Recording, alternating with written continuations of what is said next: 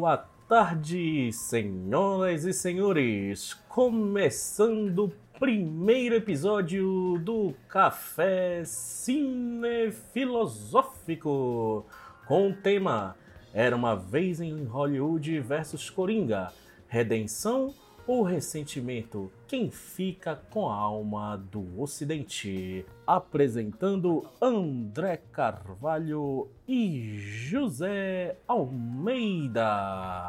Então, como o Portela nos introduziu hoje, estamos começando o primeiro café cinefilosófico do podcast Meliantes.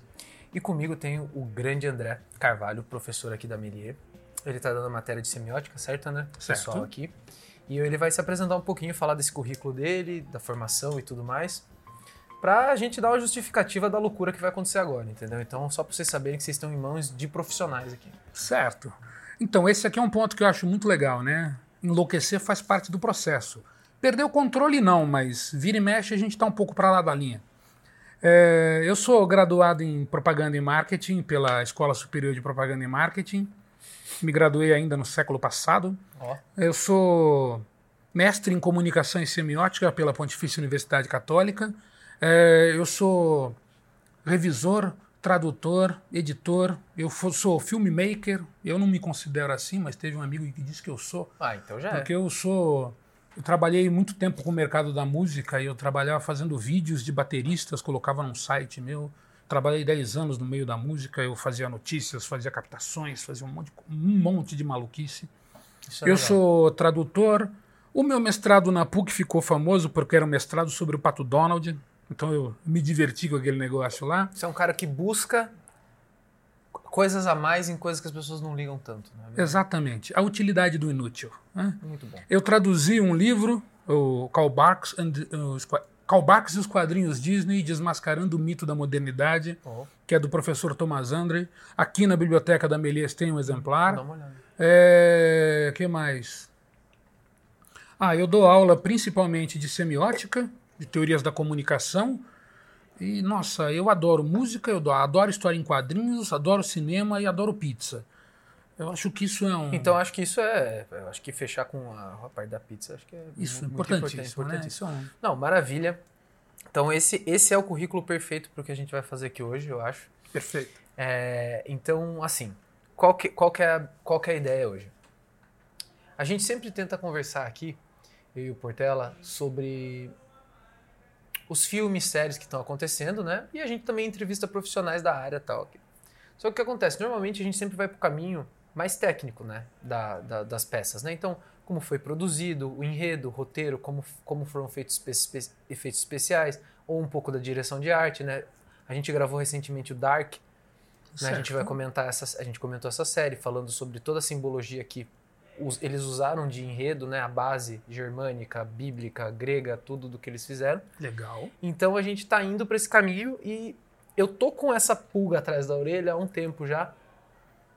Desde que eu tenha. ah, ah, de- desde que eu assisti Era uma Vez em Hollywood e veio o Coringa logo em seguida e o buzz que aconteceu com esses dois filmes, eu falei, cara, é muito louco como é o mercado de entretenimento, né? Como é a audiência e como é a nossa cabeça, né?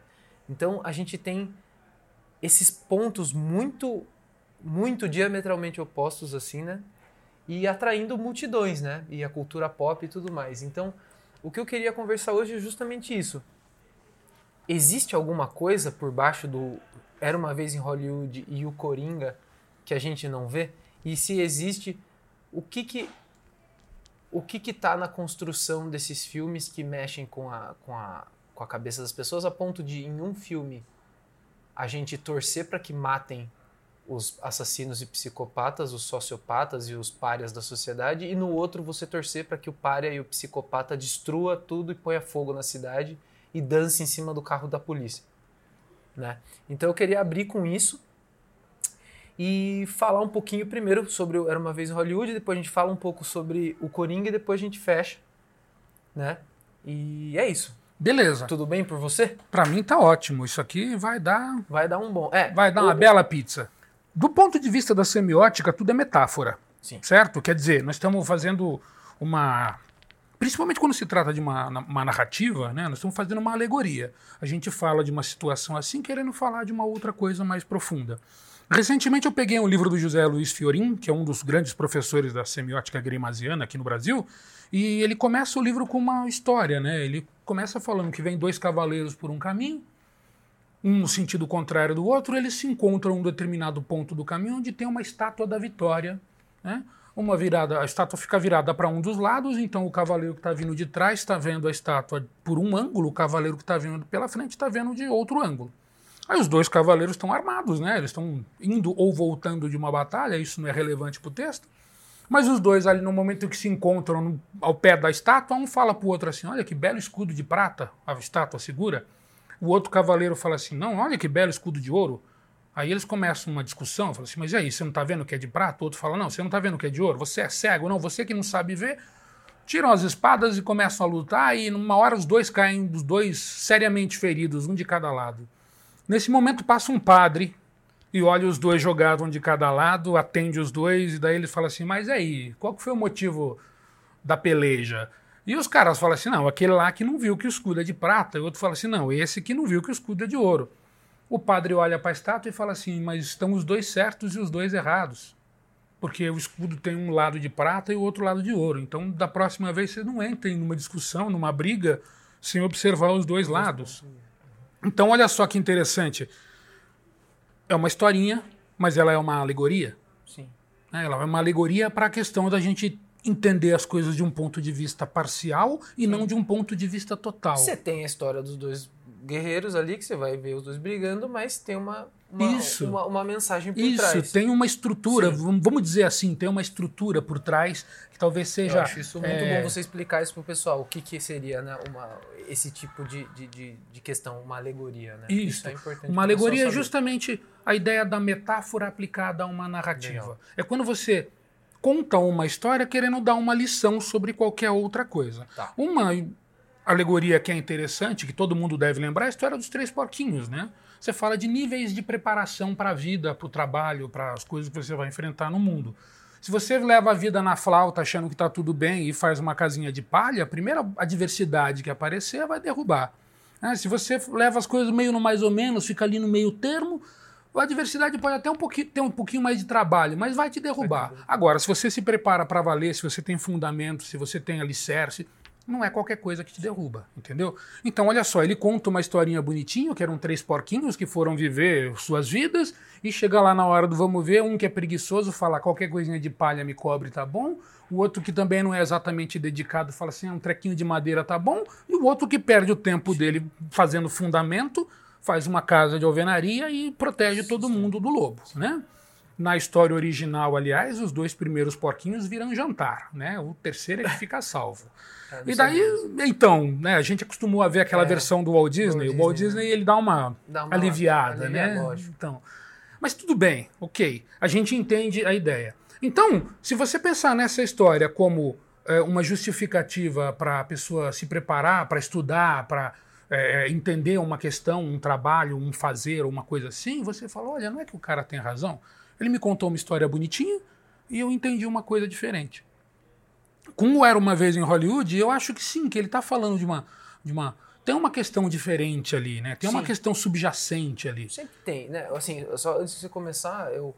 Por que, que eu, eu achei isso? Porque o, o Tarantino, na minha opinião, ele faz filme pop, mas eu vejo já um, um, um rodízio de temas que tá rolando na sociedade no debate há um bom Sim. tempo já. Certo. Ele vem ali, por exemplo, no Pulp Fiction, ele tá falando sobre a juventude americana ali e sobre certo. essas questões assim do uso da droga e tal, tudo mais, o impacto que isso tem na sociedade, o crime, essa vida louca, tal, não sei o quê. Aí depois você tem no Kill Bill, obviamente o feminismo, né? É a história Sim, de uma mulher que tinha um mesmo. relacionamento super abusivo, tóxico, ela foi vítima de humilhação, destruíram a vida dela e ela dá a volta por cima, né? Certo. O Bastardos Inglórios é o racismo e, e- e o nazismo, né? Certo. Né, Os, os fascismos Os que a fascismos gente do carrega, mundo, né? Lógico. E, e o Django, né, meu, obviamente a escravidão nos Estados Unidos e o racismo também. Certo. E eu era uma vez em Hollywood eu achei que o Tarantino escolheu esse ano do aniversário do, da morte da, da, Sharon Tate. da Sharon Tate, né, pelo grupo do, do Manson, para colocar esse, esse debate da sociedade americana como ela tá, rasgada. né? Certo. Então eu acho que ele coloca é, o que a gente vai conversar agora. Uhum. E, e aí eu falei, cara, a gente precisa falar sobre o Tarantino. E depois veio o Coringa em cima. E eu falei, a gente não vamos, falar só de um, vamos falar dos dois. E eu Certo. que- então vamos, vamos abrir então, só para o pessoal entender o porquê que eu quis falar sobre isso. Porque eu acho que o Tarantino continua nessa esteira do debate político. Certo. Assim, do debate do que tá rolando no inconsciente coletivo, né? Então, Certo. mas vamos lá, vamos abrir. O Tarantino ele tem uma coisa legal, né? Ele é, ele é um bom construtor de, de, de, de alegorias. Eu sou traumatizado com ele desde a cena do pub do Bastardos Inglórios, né? Quando o, o, o cara que tá fingindo ser alemão levanta a mão Foi um fazendo... pouco demais É, ali, você ali achou? eu falei, não, nossa, gente, passou, já tinha passado, já tá tudo resolvido. O cara não tinha que fazer aquela besteira lá. né?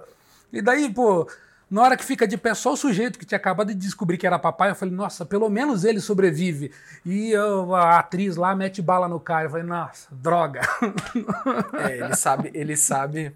É, ele constrói com seu isso, sonho, né? né? Isso, É, é. exatamente. Aí talvez isso seja um ponto importante do Tarantino. E seja uma coisa que eu fiquei esperando acontecer no, no Era Uma Vez. Eu fiquei esperando para ver o momento em que o sonho seria destruído. E você fica, né? Você fica, caramba, mas já tá acabando o filme e não aconteceu nada, né? Porque se É. você olhar, você fala, não, o que, que vai acontecer, né? Isso, é isso aí. E aí, qual é que é o, o, o grande motivo? Qual é que é o grande. né? Mas depois que eu vi o filme, eu fiquei pensando, eu fiquei, e aí? Até porque eu já tinha o convite para fazer essa, essa conversa aqui, eu fiquei, poxa, e aí? Do que, que trata o filme, né? Qual é que são as, os valores que estão sendo trabalhados aí? Aí eu fui ler algumas coisas por aí, na internet, e achei um cara que falava uma coisa importante, né? Tem uma hora que ele, que o, o, o personagem do Leonardo DiCaprio, o Rick Dalton, ele vai fazer aquela participação que ele vai ser vilão num, num programa de outro ator. Sim.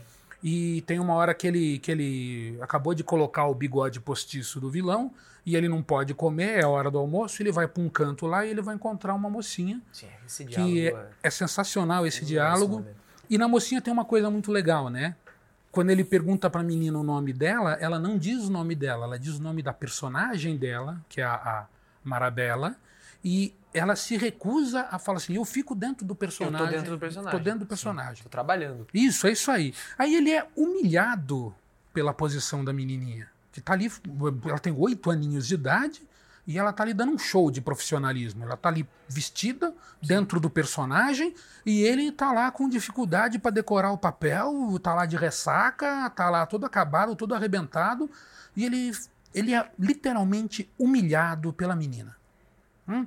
E logo em seguida ele faz a gravação daquela cena dentro do salão em que ele fica esquecendo fala, em que ele fica, o diretor fica, Tem que parar, é, tem que parar, o, o, o contra-regra tem que ficar falando as coisas pra ele, e ele volta pro trailer dele putíssimo da vida, sai chutando coisa, e aí ali, esse ponto é interessante porque tem uma virada do personagem, né?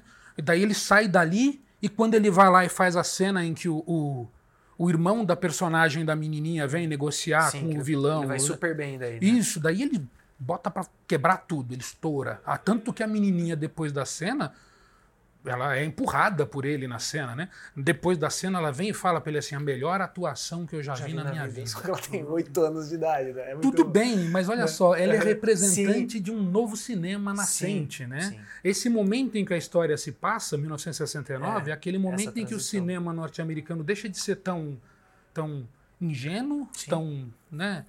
Aquela coisa do- de ter um herói que é um É. mocinho que sempre dá certo, os tiroteios sempre terminam com alguém atirando nas armas, nas mãos dos caras, ninguém se machuca. Os- o Velho Oeste parece um conto de fadas, Sim. né? Nesse momento começa a ter uma, uma reviravolta, né? Sim. O cinema noir ganha outras cores. Você vai ter estreias de filmes como, por exemplo, o Chinatown, que é um filme que estoura a boca do balão e ele é extremamente sombrio, o Chinatown. Se vocês tiverem a chance de assistir Chinatown, Eu já, com- eu já ouvi falar, mas não, não então Sim, é o Jack Nicholson numa atuação É extraordinária. bem denso, é bem pesado ele é esse filme, bem né, denso. É, ele lida com questões que são assim. Ele lida com incesto, ele É. lida com, com, com racismo, e ele lida com a, a, a negligência policial. Sim. Então, um monte de coisa que é pesada demais. Você fala assim, pô, não parece ser um filme daquela sociedade americana que é a sociedade vencedora da Segunda Guerra Mundial, que sabe, de certa maneira está carregando o mundo no, no, nos ombros e está fazendo isso com a mão direita no bolso, É, né? co- Começa, começa a contracultura, né? Que vai Isto. explodir no final da década de 60. Né? Isto. Tá começando aí, né? Isso, essa- nós estamos vendo essa, essa mudança, né? Nós estamos vendo os efeitos nefastos de você ser o primeiro lugar do mundo capitalista. né?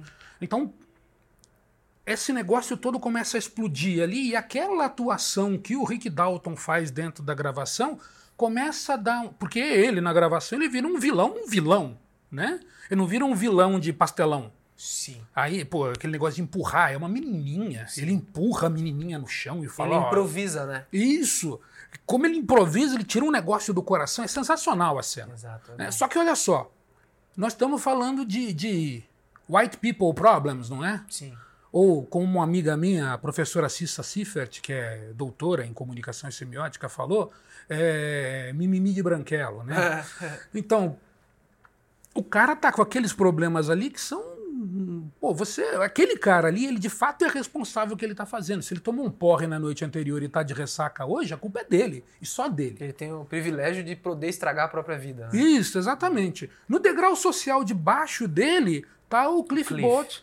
Que é o, o, o Brad, Pitt, Brad Pitt. que é o dublê dele, e de fato é o dublê que vive no lugar do Rick Dalton. né? Porque tudo, todas aquelas coisas de gente normal que tem que ser feitas, o Rick Dalton não faz. Quem faz é o Cliff. É o Cliff que arruma a antena da casa, é o Cliff que pinta a casa, é o Cliff que dirige, é o, o Cliff é o faz tudo. Inclusive é o Cliff que tem que lidar com o terceiro degrau de baixo, que é a família Mason. É ele que tem que ir lá e, tá, e ver a situação em que a família Mason está enfiada. Ele, ele que tem acesso àquelas coisas todas ali. Né? incrível, assim, eu queria comentar essa parte, que eu gosto desse filme porque é o paralelo entre o verdadeiro cowboy, que é o Isto. Cliff, e o cara que interpreta um cowboy, que é, o, gente- que é o Rick Dalton. Exatamente. Se a gente lembrar do, do, do Guy Debord, com a Sociedade do Espetáculo, É. o Guy Debord ele fala que a gente, é, num determinado momento, a gente abandona o ser pelo ter. E num outro momento, Ah. a gente... Isso mesmo. E a gente abandona o ser pelo ter. E depois a gente abandona o ter pelo parecer. Pode ser. Que é então, experiência. isso, né? Então, o Cliff, de fato, é o cara que é. Né? Porque ele vai lá é. E o é feio, Isto, exatamente por isso. porque, Porque, tem os dois lados, né? Exatamente. O é implica meter a mão na massa. O que, que tem que fazer? Tem Não. que subir no telhado e consertar a antena? Vou ter que dar um cacete nesse hip aí. Tenho que dar um cacete no hip? Eu tenho que eh, provar pro cara quem é que manda?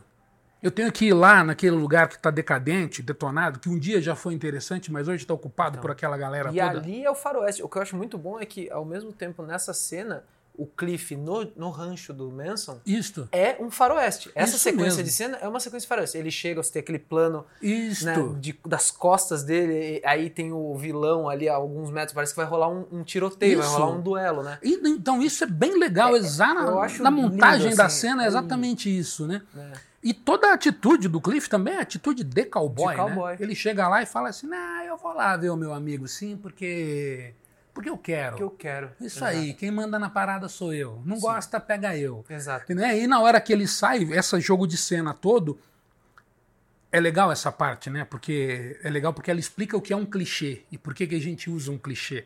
Um clichê é uma cena que você repete porque ela funciona. E olha só, a gente só repete porque ela funciona. Todo mundo olha a cena e fala assim: captei, é disso que nós estamos falando. Sim. Né? E é por isso que se torna clichê. E na hora que ele põe o, o, o ripongo na, na, na cerca do, do, do, de- do curral e ele ali lidando com o, o, o pneu furado e ele faz esse- esse, jogo de cena de é, mostrar os dois se, apre- se aproximando, eu fiquei pensando assim, nossa, que legal, é um duelo. É um duelo. É na mão, né? É. Não tem pistola, mas é um duelo. É um duelo. sim. E é legal porque essas cenas em que o Cliff está lidando com o cara ali, no- vamos chamar assim, no mundo real, ao mesmo tempo o Dalton está lidando com os próprios fantasmas dele lá no, no faroeste de mentira, no parecer. Na cidade Né? cenográfica lá. Isso. E por fim a gente tem a questão da Sharon Tate. Né? E aqui é uma coisa que é legal, porque a chave de interpretação do filme vem justamente na fala da atriz Mirim, da Marabella, que quando o Rick Dalton chega para conversar com ela, ela fala assim: Eu estou lendo uma, uma biografia do Walt Disney. O Walt Disney tinha morrido em 66, se o filme se passa em 69, era só três anos depois. Eu não sei dizer se na época já haviam biografias do Walt Disney, mas também isso entra para a alegoria do filme e a gente aceita de qualquer forma, né? Ah, tem um monte de inconsistência histórica ali. A festa na casa da Play- Playboy, por exemplo, não teria como ter existido. Ainda não tinha a mansão da Playboy, mas tá lá. Isto. Não, mas entendeu? então, aí é que tá o ponto, né? É, nós- se nós entendemos o filme como alegoria, É uma alegoria, é, mas é, é um conto, né? se eu não me engano, ali na festa na, na casa da Playboy, por exemplo, aparece uma amiga da Sharon Tate, que é a, a Cass Elliot. Era a Mama Cass Elliot, que era parte do The Mamas and the Papas. E eu não lembro se em 69, isso é uma pergu- pergunta para se fazer para o Google, né? Eu não lembro se em 69 ela ainda estava no, no- no grupo ou se ela não estava mais no grupo.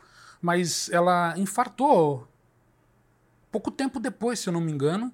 E, e nesse momento histórico ali, outra coisa que é importante é o seguinte: é, a Cass Elliot, se eu não me engano, ela vivia mais em, em Nova York do que em Los Angeles. Então, pô, Talvez ela não estaria ali, né? Provavelmente não, né? Mas olha só, ele está montando um cenário no qual ele diz exatamente isso. Ele fala: olha, nós vivemos uma época né, em que esse tipo de música, esse tipo de atitude, esse tipo de. Era como se essa classe social vivesse na mansão de Playboy. Então vira aí uma alegoria mais completa. Né? Volta lá na Marabela. A Marabela está lendo uma, uma, uma biografia do Walt Disney, e o Walt Disney, ele é. Os estúdios Disney são conhecidos por pegar é, contos de fada que têm é, finais, às vezes, bastante terríveis. Do Grimm, né? Dos irmãos Grimm. Por- é né? isso, dos Tipo, Grimm, do Perrault, de todo esse pessoal e transformar, uma- dar uma limpada, né?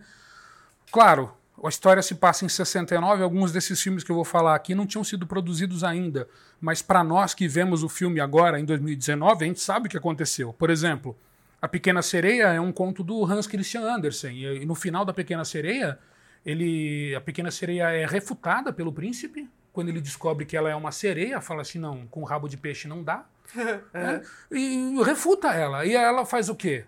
Ela tem que voltar para o mar. Quando ela chega lá no mar, o Tritão, o pai dela, vira para ela e fala assim: Olha, você abriu mão de ser sereia para casar com um humano. Agora eu não posso te aceitar de novo aqui como princesa sereia. Você pode voltar como aia, como serviçal das suas irmãs, mas não como princesa. Então, olha só, ele está contando uma história que fala para o indivíduo que você não pode ir atrás do seu sonho. Você tem É o o seu contrário é o do que a contrário. Disney fala. Isso mesmo. Você tem o seu lugar na sociedade e conforme-se a ele. Ou você vai perder, inclusive, essa posição. Hum? O Disney dá uma. Né, transforma a história numa coisinha legal, todo mundo feliz no final, todo mundo que tem que casar casa, todo mundo que tem que morrer morre. Parece fim de novela do Manuel Carlos, Mas é né? muito bom isso. Então, Muito bom. Da mesma maneira, quando você chega no final do filme, você fala assim, pô, aquele pessoal da família Mason, ela vem para o quê? Ela vem para arrebentar tudo, né? Eles vêm com, com a ordem de entrar lá na casa do vizinho do, do Rick Dalton, né? Que agora é alugada pelo, pelo, pelo, Roman Polanski. pelo Polanski e pela Tate, e eles têm que entrar lá porque aquela casa lá era a casa onde morava um sujeito que era produtor musical que explicou pro Mason que ele não tinha a menor chance. O Mason ficou putinho e resolveu que ia quebrar tudo, né? E mandou os três lá para fazer a, a- a rapa. No meio do caminho, os caras mudam de ideia. Essa mudança de ideia é a jogada que se explicita no filme pelo Era Uma Vez. Sim. Como é um conto de fadas, as coisas vão dar certo no final. Você, você fica esperando o tempo inteiro. Porra, mas. E, E aí, né? a Sharon Tate vai morrer ou não vai morrer? Exato. Eu vou confessar um negócio muito doido agora. Assim que acaba o filme, na hora que o, o Rick Dalton é convidado pelo, pelo companheiro da, da Sharon Tate a entrar na casa, né? Eu fiquei olhando o filme, ele entra e fica. encerra o filme com aquela cena do alto do telhado da casa que mostra. Eu fiquei olhando aquilo e falei assim: Jesus, ele está sugerindo que o Rick Dalton foi o cara que matou a Sharon Tate e aquela turma toda lá dentro. Muito louco isso, eu não tinha pensado nisso. Eu fiquei com esse treco na cabeça e eu fiquei, sabe, fiquei de um dia pro Ficou outro, eu viajando. fiquei assim, nossa, cara, que muito louco. Mas daí eu lembrei da situação, né? Não, não pode ser. Não pode ser. Porque é a redenção final dele, né? Ele tá Isso. sendo chamado ali pro céu, né? Que nem você Isso falou, são as mesmo. portas do. É isso, paraíso, a cena né? ali é maravilhosa, né? Aparece a voz da Sharon Tate que vem do além, Exato. né? Ela não está ali corporificada, ela está ali ela falando através do alto-falante do, do, do- do é uma- recepcionista É uma eletrônica. alegoria de, um, de uma voz divina, né? Isso, Quase, né? de uma voz que vem de onde não se sabe, né?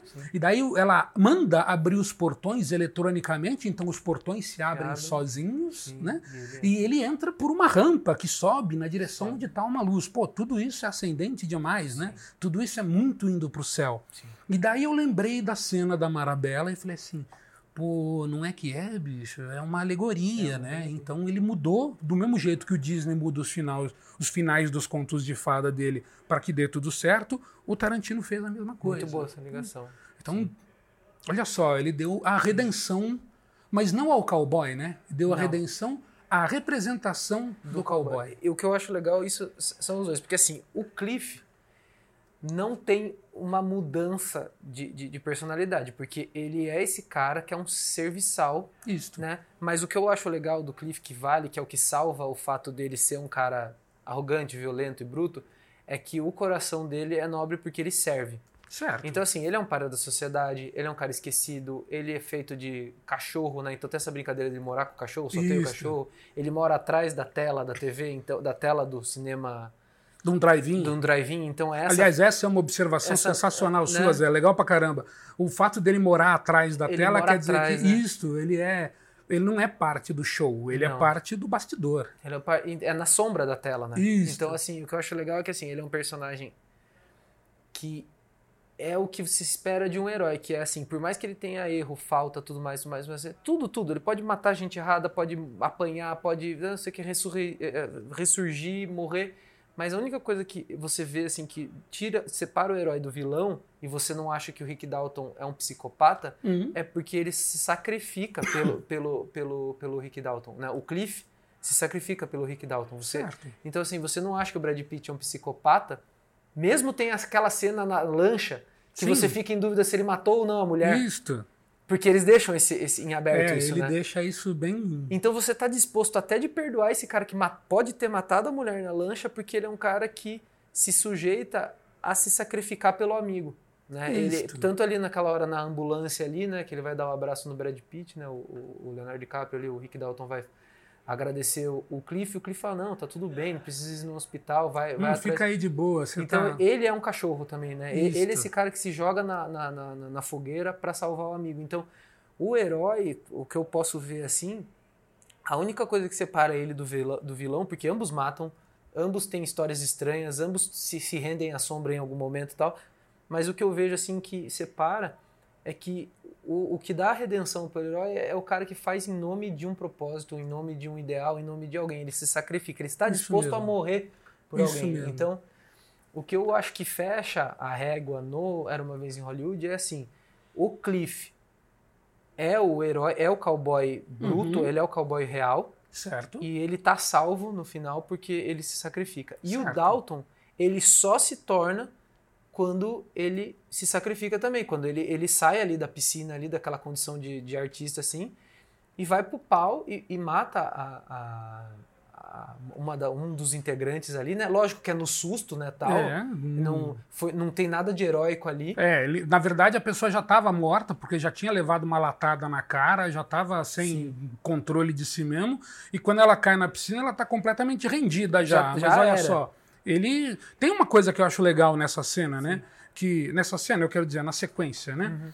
É como se ele colocasse a, a família Mason direto no inferno. Sim. É como se ele desse ao Cliff a, a possibilidade do, do purgatório. Não, Tanto ele é tá de preto e branco nessa cena. É, isso. É incrível essa cena. Ele tá é, é uma alusão a uma roupa do, do, do, do Bruce Lee em um dos filmes. Sim. É uma ilusão ao Yin Yang também. Sim. Mas os capangas estão de preto. Isso. E ele tá de preto e branco. Ou seja, é exatamente isso. É o purgatório. É o momento que ele escolhe, por mais que ele, ele tá drogado, ele tá chapado. Tá louco pra caramba. Ele tá louco pra cacete. Então, assim, ele não é um herói normal, né? Um Não. clássico. Mas assim, nesse momento, Ele parece mais um anti-herói do que um é, herói. ele é um, né? é um Wolverine, assim. né? Isto. E- Mas é nesse momento que é dado é, é, esse, esse, esse punch assim de que não, ele é um herói, porque ele ele tá de preto e branco ali. Uhum. né? Então ele tem os dois. Ele é bom e ele é mal, mas o que ele vai fazer ali é sangrento. É Certo. digno de um vilão, mas é por um bom motivo, né? Vamos Isto. Mas olha só, por causa disso ele tem o direito ao purgatório, né? Tem. Se a gente entender o purgatório como purgatório, o lugar onde se purga, Sim. onde se cura, então é semelhante a um hospital. Exato, é, ele pode, ele pode ser curado. né? Isto. E o Rick Dalton ele tem acesso ao paraíso, Sim. né? E assim, o filme todo ele trata a Sharon Tate exatamente. O, o próprio Tarantino falou isso em algumas entrevistas que ele deu, né? Ele falou assim: a Sharon Tate é um anjo que Exato. paira sobre ela nem o filme. fala, ela, ela- é, É. muito acima de tudo, Isto, né? É, ela é exatamente aquilo lá. Ela é um anjo que vem aqui dar um alívio para nossa existência miserável. Então essa, essa, sabe, essa escala que ele constrói aí, eu acho bem legal, apesar de que ela é social, né? Sim. Você tem uma escala que é baixa na sociedade e vai ficar no inferno. Você tem lá uma, uma classe média que vai ter que se, sacrifa- se, se sacrificar por uma classe rica e vai ganhar um tapinha nas costas depois. E você tem uma classe rica que vai ter acesso a um paraíso Não, para aí. e vai ter acesso a um reconhecimento por uma coisa que ele de fato não fez, Não né? fez. Ele vai ser reconhecido porque, oh, aquele lança-chamas que você usou no outro filme lá, que legal, você tem aquele negócio. E, pô, todas as coisas que aconteceram ali, o lança-chamas usado naquele filme é uma alegoria, né? É, um- é uma fantasia, vamos colocar Não, e é o assim. mesmo, e é o mesmo, e o que eu gosto muito dessa coisa do Lancha Chamas, e ele trouxe do Bastardos Inglórios isso, Isto. o que eu acho fenomenal é que ele mantém o Lança Chamas com o mesmo motivo, é matar ex- extremos, né? É matar racistas e, e- e- e- e fascistas, então, porque esse grupo da, do, do Manson é um grupo anticapitalista, é um grupo é, anarquista, uma coisa assim, Isso. de destruidora da Vamos colocar antissociedade, assim, né? eles são um grupo extremista. um grupo extremista, né? Como os nazistas eram, só que Isto. diametralmente oposto. Né? Isto. Eles são muito mais para a linha do anarquismo e que seria uma extrema esquerda, vamos dizer Isto. assim. E o Hitler, que ele mata no Bastardos Inglórios, seria é extrema, extrema, direita. isto. Então, o que eu acho foda, assim, que eu acho fenomenal, que eu falo desse filme também ser uma disputa do coração americano, né? Uhum. que eu achei fenomenal, que é isso. Onde está o coração americano? Ele está no meio entre esses dois extremos. Ele, não, ele não quer o Hitler, mas ele também não quer A anarquia a absoluta. anarquia absoluta. É. né? Então eu acho muito legal essa- esse tratamento que ele dá com o lança-chamas. O Gilbert Durand, que é estudioso do imaginário, ele fala uma coisa interessante, né? Ele fala que você, se você assassina ou alguém, ou se você é assassinado por alguém, você está participando de um assassinato da mesma maneira. Tá. né? Então, se você queima um extremo ou se você queima o outro extremo, você está queimando os extremos da mesma Da maneira. maneira, né? Então, essa lógica, que é uma lógica da imaginação simbólica, ela, eu acho que ela se aplica muito claramente aqui. Eu acho que fica bem legal essa, Muito. essa, essa visão. Muito. E, e- e o que eu acho legal também, assim, para fechar a análise, vamos dizer agora, mais técnica e não simbólica do Hollywood, é como ele constrói todos os personagens durante uma hora e meia, quase duas horas de filme. Isto. É só construção de personagem. A Tate, você fica apaixonado por ela. O objetivo é você se apaixonar por ela. Sem dúvida. Ela dá carona pros, pro, pra mendiga, lá pra menina Isto. que mora, que mora lá no rancho do É. Manson. Ela ajuda todo mundo. Ela é gentil. Ela é gentil. Ela pede, por favor, pra entrar dentro da sala de cinema do filme que ela tá estreando. Então ela tem que mostrar a foto de que ela tá. Olha, eu sou a. Eu sou, eu tô então ali. ela é muito. Ela é o sonho americano, né? Ela veio pra Hollywood pra viver esse sonho de ser atriz. É a, a namoradinha do país. Ela é a namoradinha do país, né? Então você passa o filme inteiro construindo isso pra, pra morte dela ser inaceitável quase. Tipo, Isto. você não pode matar essa mulher, ela Não é tá possível. grávida e ela é perfeita. Isso aí, não Né? tem como, né? Então Não- você tem que criar isso, né? Isto. O Rick, o Rick Dalton você constrói ao longo do filme inteiro esse cara babaca, fútil, maluco, tal, mas que tá no caminho que você fala, ele vai se resolver. Isto. Ele tem uma curva de Ele personagem tem uma bem curva, legal. ele né? cresce, né? O, o Rick. Dalton, você começa o filme falando, nossa, que merda esse cara. Hum, você fala, nossa, não é possível. Esse cara tinha um show? Não é Exato. possível. Esse cara é um bosta. Então você começa com ele como um bosta e você quer que ele se foda, mas depois ele vai mudando, você vai falando, não, não. Isto. Ele tem jeito, ó, ele quer mudar, é que ele não tá Isto. conseguindo, ele bebe muito, ele é sozinho. Então é também duas horas de construção de Rick Dalton. Isso mesmo. E o Cliff, mesma coisa. Isto. O Cliff você começa assim, puta.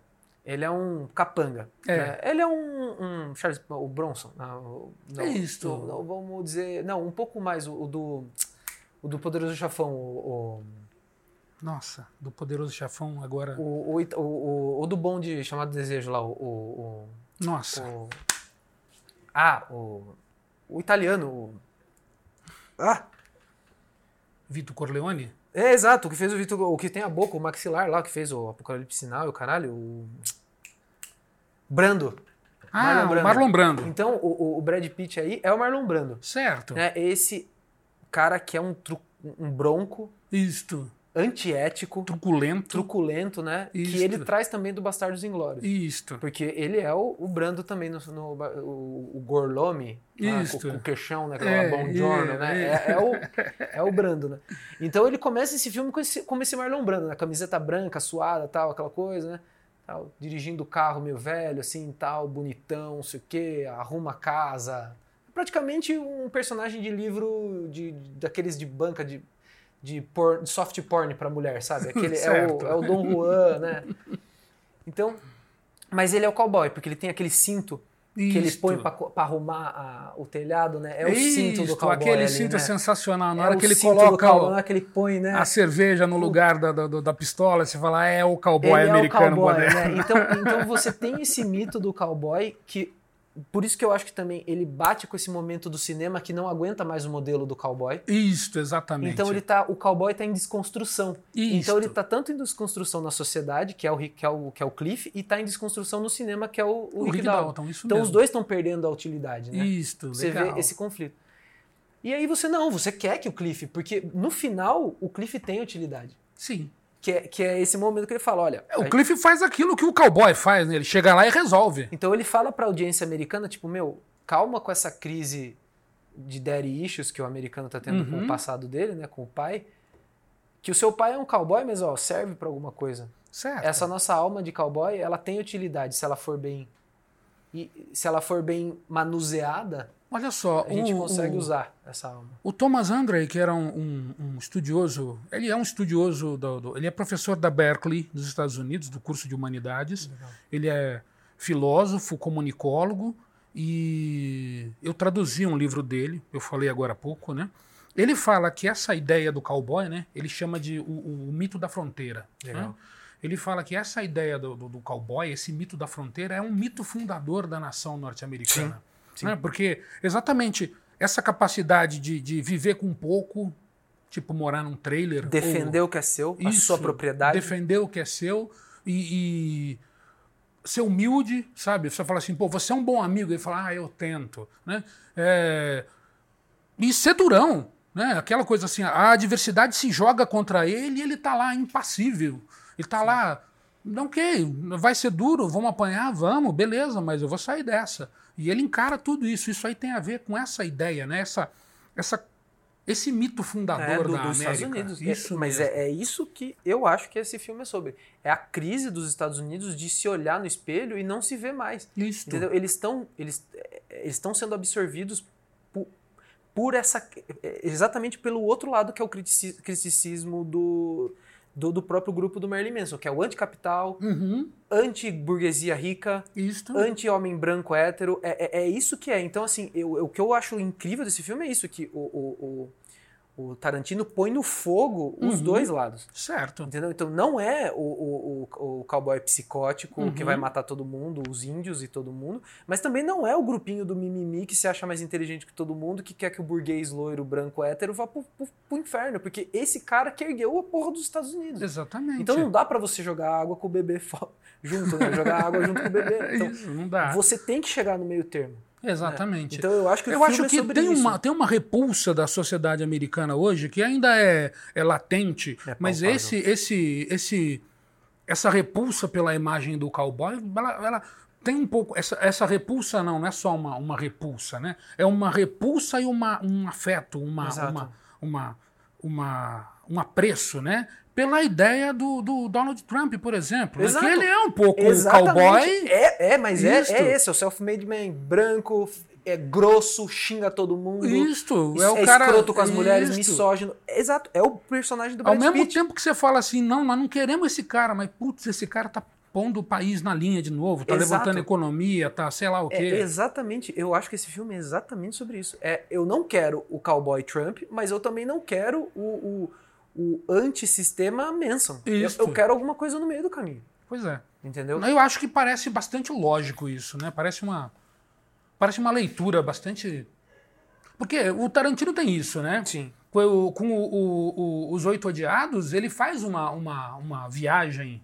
Foi uma- último- foi o único que eu não vi. Ah, é? É. Então, tem um amigo meu que fala que se você viu o, o Cães de Aluguel, você viu os Oito Ah, Odiados. tá. Tá, é a mesma estrutura. Eu pensei, porque ele sempre faz filmes sobre os filmes dele, né? Isto. Todos os personagens estão em todos os filmes, eles estão ali, né? Mas então, os Oito Odiados tem uma coisa bem legal que é o seguinte: ele pega todos aqueles preconceitos que são próprios da sociedade americana Tá. e joga tudo dentro daquela casinha. Entendi. Então fica. Tá todo mundo que tá ali tem algum motivo para odiar o outro. Seja Entendi. porque é negro, seja porque é mulher, seja porque. Então ele é tá índios. nessa. Isso, ele tá exatamente. nessa esteira há um bom Isso tempo, aí. né? Ele tá abordando isso há um bom tempo. já. Isto. A gente demorou para captar o fato de que ele tá falando de sociedade. Então, eu peguei, juro pra você, cara, eu gosto de assistir filme interpretando, mas eu sempre interpretei o, o Tarantino no sentido técnico. Certo. Olha essa câmera, olha esse Hum. personagem, olha esse subtexto, olha essa cultura pop aí, não sei o quê. Mas eu não ia pro que ele tá conversando de inconsciente coletivo. No Hollywood deu o clique, mas deu o clique por causa do Certo. Coringa. Uhum. Que eu, que eu vi os dois trailers, mais ou menos, lá no Facebook, eu tava dando scroll, um depois do outro. Eu falei, cara, não é possível Uhum. que tá, que, que tá todo mundo falando bem dos dois filmes, porque um é o oposto do outro, no Certo. sentido do- do- de quem é o personagem principal ali, né? Certo. né? O, o- o Hollywood é o resgate do cowboy. Não vamos jogar o cowboy na banheira só porque o exagero do cowboy é o Trump, Certo. né? E o Coringa, que a gente vai entrar agora, que eu acho que a gente tá fechando o Hollywood, é o seguinte. Também não vamos pôr um psicopata antissistema anarquista no poder. Isso, não dá pra ir tanto pra terra nem tanto pro mar, né?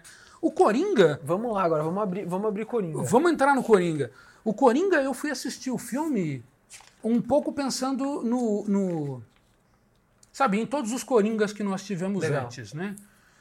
Não fui tão assim, eu também vi trailer, eu também li alguma coisa sobre o assunto antes, mas acho que aconteceu uma coisa que foi uma coincidência bem feliz, né? Que foi as manifestações que a gente viu acontecendo no, No Chile, Chile. no Líbano, Líbano. e na França Sim. coincidir com o momento em que o filme chega no cinema. né? Você fala assim, nossa, é tudo tão orquestrado Parece milagre, parece alinhamento planetário, sei lá, alguma coisa assim, né? Eu fico, pô, hum, ninguém pode ter planejado isso, né? Mas olha só, foi feliz. E eu tenho a impressão de que, assim, vai, vamos pelos aspectos mais, mais óbvios, né?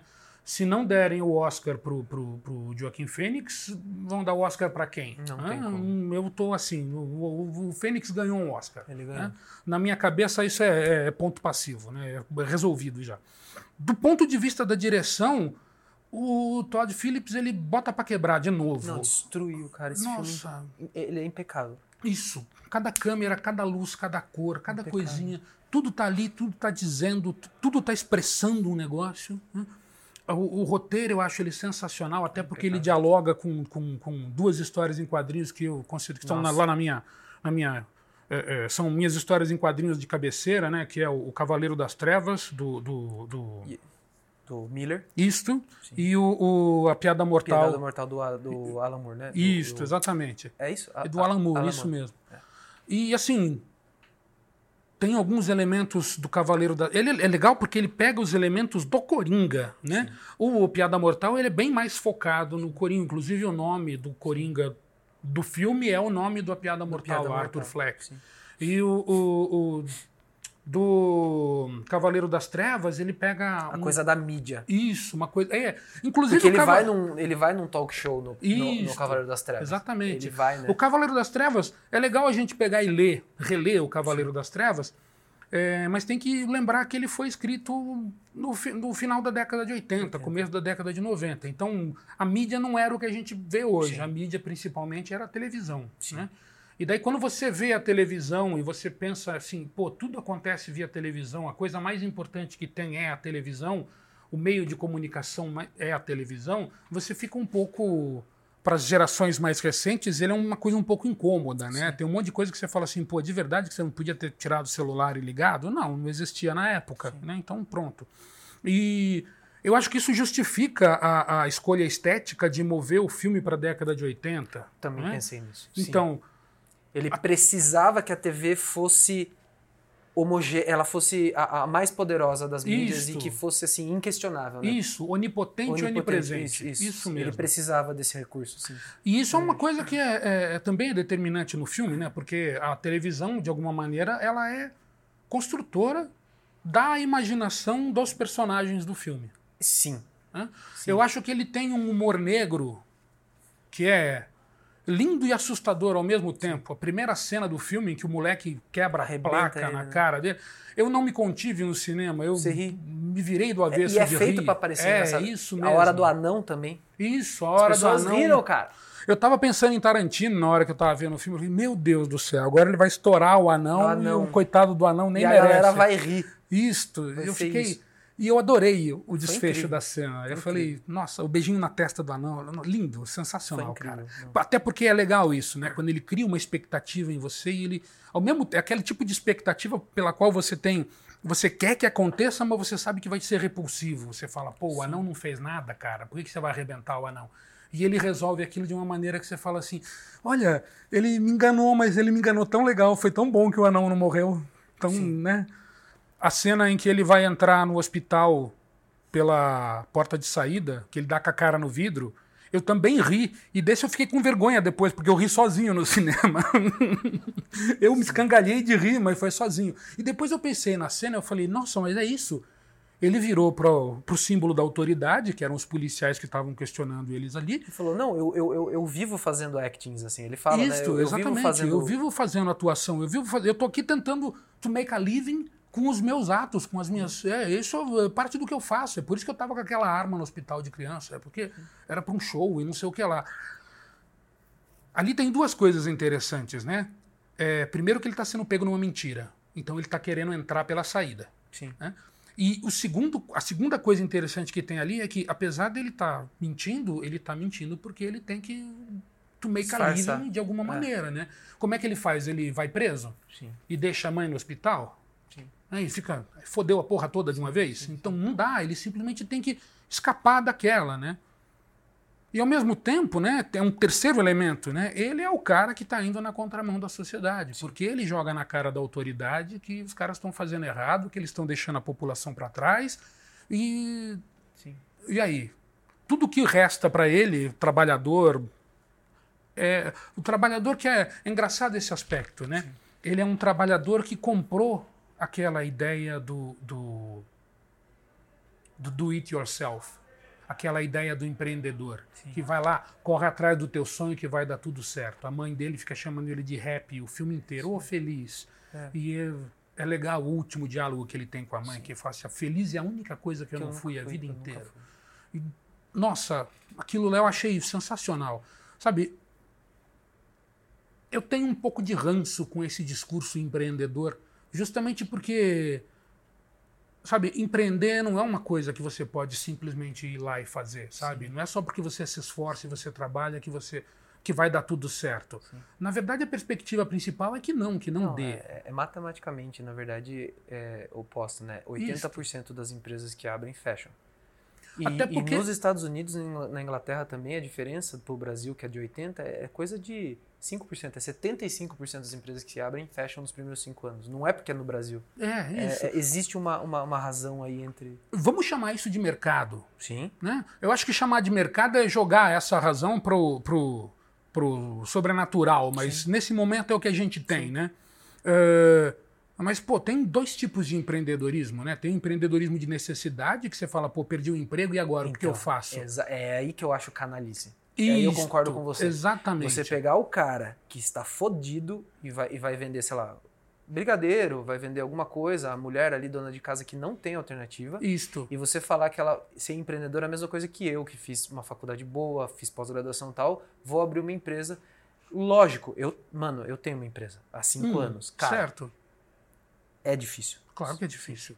Mas assim, não dá pra você comparar o- Não. as duas realidades, porque é o que você falou, o empreendedorismo de necessidade não é empreendedorismo, é sobrevivência. Isso, ele e se esse cara viver. vai dar certo, se ele vai, vai sobreviver, eu conheço muitas pessoas assim, que, que, que foram esse cara um empreendedor de, de, de necessidade e, e ficou rico e, e se deu bem. Mas são Mas você concorda que isso aí é o ponto fora da curva? Exato. Não, É o cara são que diz, exceções sei lá, que confirmam a isto. regra. É, São exceções que confirmam a regra. Porque Exatamente. se você tiver que puxar esse cara pra dar o exemplo, hum, é uma exceção. Isso porque senão mesmo. todo mundo fala, ah, não, eu conheço 20 pessoas assim. claro. Então se E você não tem era que- nenhum, nenhum não, nada extraordinário o cara ser um empreendedor de sucesso. Exato, aí você não precisava fazer. O fato de você ter que criar a narrativa do empreendedor Uhum. já prova que ela é uma exceção. Isto. Né? E a narrativa do empreendedor é interessante porque ela se fundamenta na narrativa do self-made man, Sim. que é outro mito fundador da nação norte-americana, que tem a ver com o mito do herói, né? Que é Sim. o cara que vai lá se esforçar e etc É e isso. tal, e vai passar pelos perrengues, mas vai Eu vi, redenção então, final. eu vi isso nesse filme, por isso que eu quis juntar os Uhum, dois. isso o que, eu quero que você comente aí pra gente continuar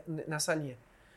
O que eu vejo é o seguinte: o Coringa, ele tem o problema mental. Certo. Tudo bem. Isso é uma coisa que aí já é difícil da gente conseguir manobrar, porque não tem como. Se ele parar de tomar remédio, ele vai meter uma bala na cabeça de todo mundo. Certo. Dentro do que ele sofreu psicologicamente e da doença mesmo que ele tem. Você já tem hereditariedade, porque a mãe também tinha. Sim. Então, meio que é impossível você esperar outra coisa. Mas assim, aí nesse ponto foi o único ponto falho pra mim do roteiro. Pra mim, ele não deveria ser um doente mental Hum, tá?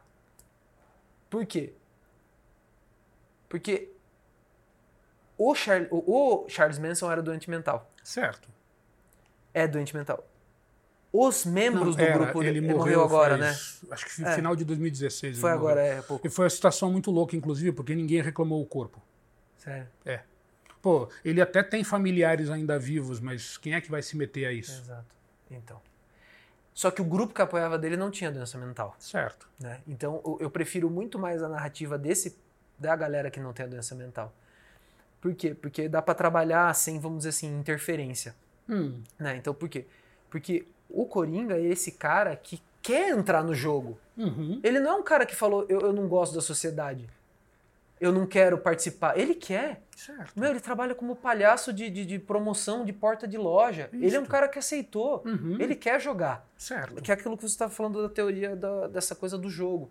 Tem um cara que chama. Ele é um filósofo canadense que ficou famoso recentemente por causa da questão dos pronomes sexuais, que o Hum. Canadá queria transformar isso em lei, 32 pronomes para você se dirigir, e ele se opôs. Certo. Porque ele achou que entrava na questão do Estado querer controlar a liberdade de expressão. Hum, Na hora que o Estado começa. Né, Jordan B. Peterson. certo. Ele é um excelente psicólogo, ele ainda clinica, mas ele é muito bom na parte da- de, de- de estudo de narrativa de herói, essas coisas também. Eu, eu assisto muito ele. né? Tem uma série de palestras sobre o Gênesis, sobre ele, ele é muito bom. E ele fala, ele fala muito sobre estudos, né? Ele fala muito sobre estudos clínicos com rato de laboratório, que se você começa a tapear muito o rato, ele para de jogar. Certo. Entendeu? Porque o rato, o, o jogo é, uma, é um atributo biológico. Certo. Chimpanzé tem, Certo. o, o- o rato tem. Então, assim, o ruffle and tumble, que eles chamam né, de empurrar e rolar e brincar, nessa Certo. coisa que, que é o, o conflito assistido, Hum, o conflito lúdico, o né? conflito lúdico, existe em outras espécies de mamífero, não é Certo. exclusivo não. Os golfinhos fazem, os elefantes fazem, os, os os cachorros fazem. Então, assim, a primeira coisa que um cachorro faz quando encontra outro é morder ele de brincadeira. Certo. É o jogo deles. É o jogo. E o homem faz a mesma coisa, os jogos de tabuleiro. Uhum. É, é- é um conflito controlado. Dá Isso. vontade de um dar um murro na cara do seu brother que ganha de você no truco, mas é um jogo. Agora, O truco tem um negócio um pouco mais né? agressivo, Sim, né? Mas é ainda isso é um jogo. mas é um arte, jogo. marcial, arte marcial Arte marcial é um jogo? é um jogo. É, Isso. você- é ritualizado. Aliás, até Isso. processos de ritos de passagem em várias culturas são, são arte marcial é, é, coreografada. ali, né? Isso. A, a- a- o haka maori, O por Maori é um exemplo, canto de guerra, isso, né? é um e virou um, é, é um hino Isso. praticamente, né? Uma- É uma, música cerimonial. né? Isso. Então, assim, a hora que você tira a chance da pessoa brincar, Uhum. porque o cara quer jogar, ele sabe que ele vai ser um dos perdedores. Hum, Ele sabe que ele, no máximo, vai chegar na classe média. certo. Mas, cara, ele quer ter direito de brincar. Certo. Porque a sociedade é lúdica, né? O Willem Flusser, né? o, mundo, o mundo codificado, né? O Isto. Homo Ludens, né? Isto. O homem, ele é um ser, mas não é exclusivo do homem. Isto. biologicamente tem experimentos com ratos de laboratório que se você programar ele para fazer aquilo tal, ele gosta. Certo. Mas se depois de um tempo o rato mais forte começa a bater muito nele, Hum. ele para de Certo. fazer essa função. Claro. Ele Porque desiste. gostar do jogo é uma coisa, ser saco de pancada é outra. Exato. Então, o que eu acho incrível desse jogo, dessa brincadeira, o Joker, né, do baralho, uma carta de baralho também, ele Liga, conecta as liga, coisas. ele quer participar do jogo, Isto. só que é negado a ele. É. Tipo, ele fala assim, cara, eu quero trabalhar por pouco, mas me deixa trabalhar. É. E, e- a sociedade não deixa ele trampar. Batem nele, tiram o cartaz dele, ele, ele é- tem que pagar pelo cartaz que não foi. Dão a arma, incriminam ele. Aí, no ônibus, fodem com ele. É no trabalho, no transporte público, em casa. Aí ele é demitido e aí ele só resta ele o apoio social, Certo. que é um serviço público. Isto. E o Ga- serviço público lhe é negado. E o serviço público lhe é negado. Ou seja, nem o remédio que ele queria tomar, ele sabe que ele é doente. Isso, ele sabe que ele precisa do remédio. Ele precisa do remédio para ajudar a mãe, que também é doente. Uhum. É a única fonte de renda e é negado a ele. Certo. Aí é o problema. Uhum. Porque eu sou um defensor da, da- da- da- de- dessa sociedade lúdica. Eu acho que a gente tem que entrar em algum jogo. Algum jogo tem que ter. Claro, Não dá para ser perfeito. A gente tem que jogar. Claro. Até porque se, se tudo fosse só produção, só Sim. encaixa aí, você faz parte da engrenagem, ninguém aguenta Não isso. existe. É- é- esse é o meu Exatamente. único ponto que para mim, a, a toda a linha marxista para mim é o único erro deles. Porque eu acho que se fosse assim, não seria. Exatamente. Por causa disso, porque biologicamente a gente é programado a só participar de um jogo quando a gente tem a gente sabe que a gente vai perder, porque só um ganha. Certo.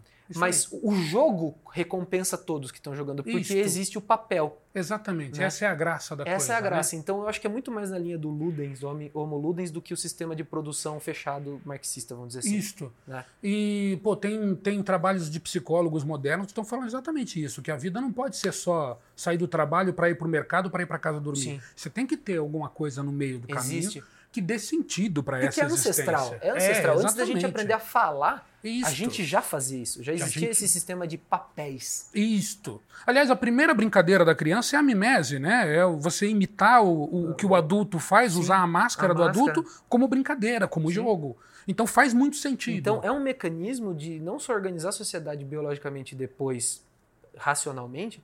Então, assim, quando você nega a essa pessoa esse direito, você está negando o direito dele ser humano, que é aquilo que você falou quando a gente estava batendo papo antes. certo. Que você não está mais negando um desejo, ele não quer mais ter o carro importado, você está negando a humanidade dele. A, a mera sobrevivência dele, né? Sim.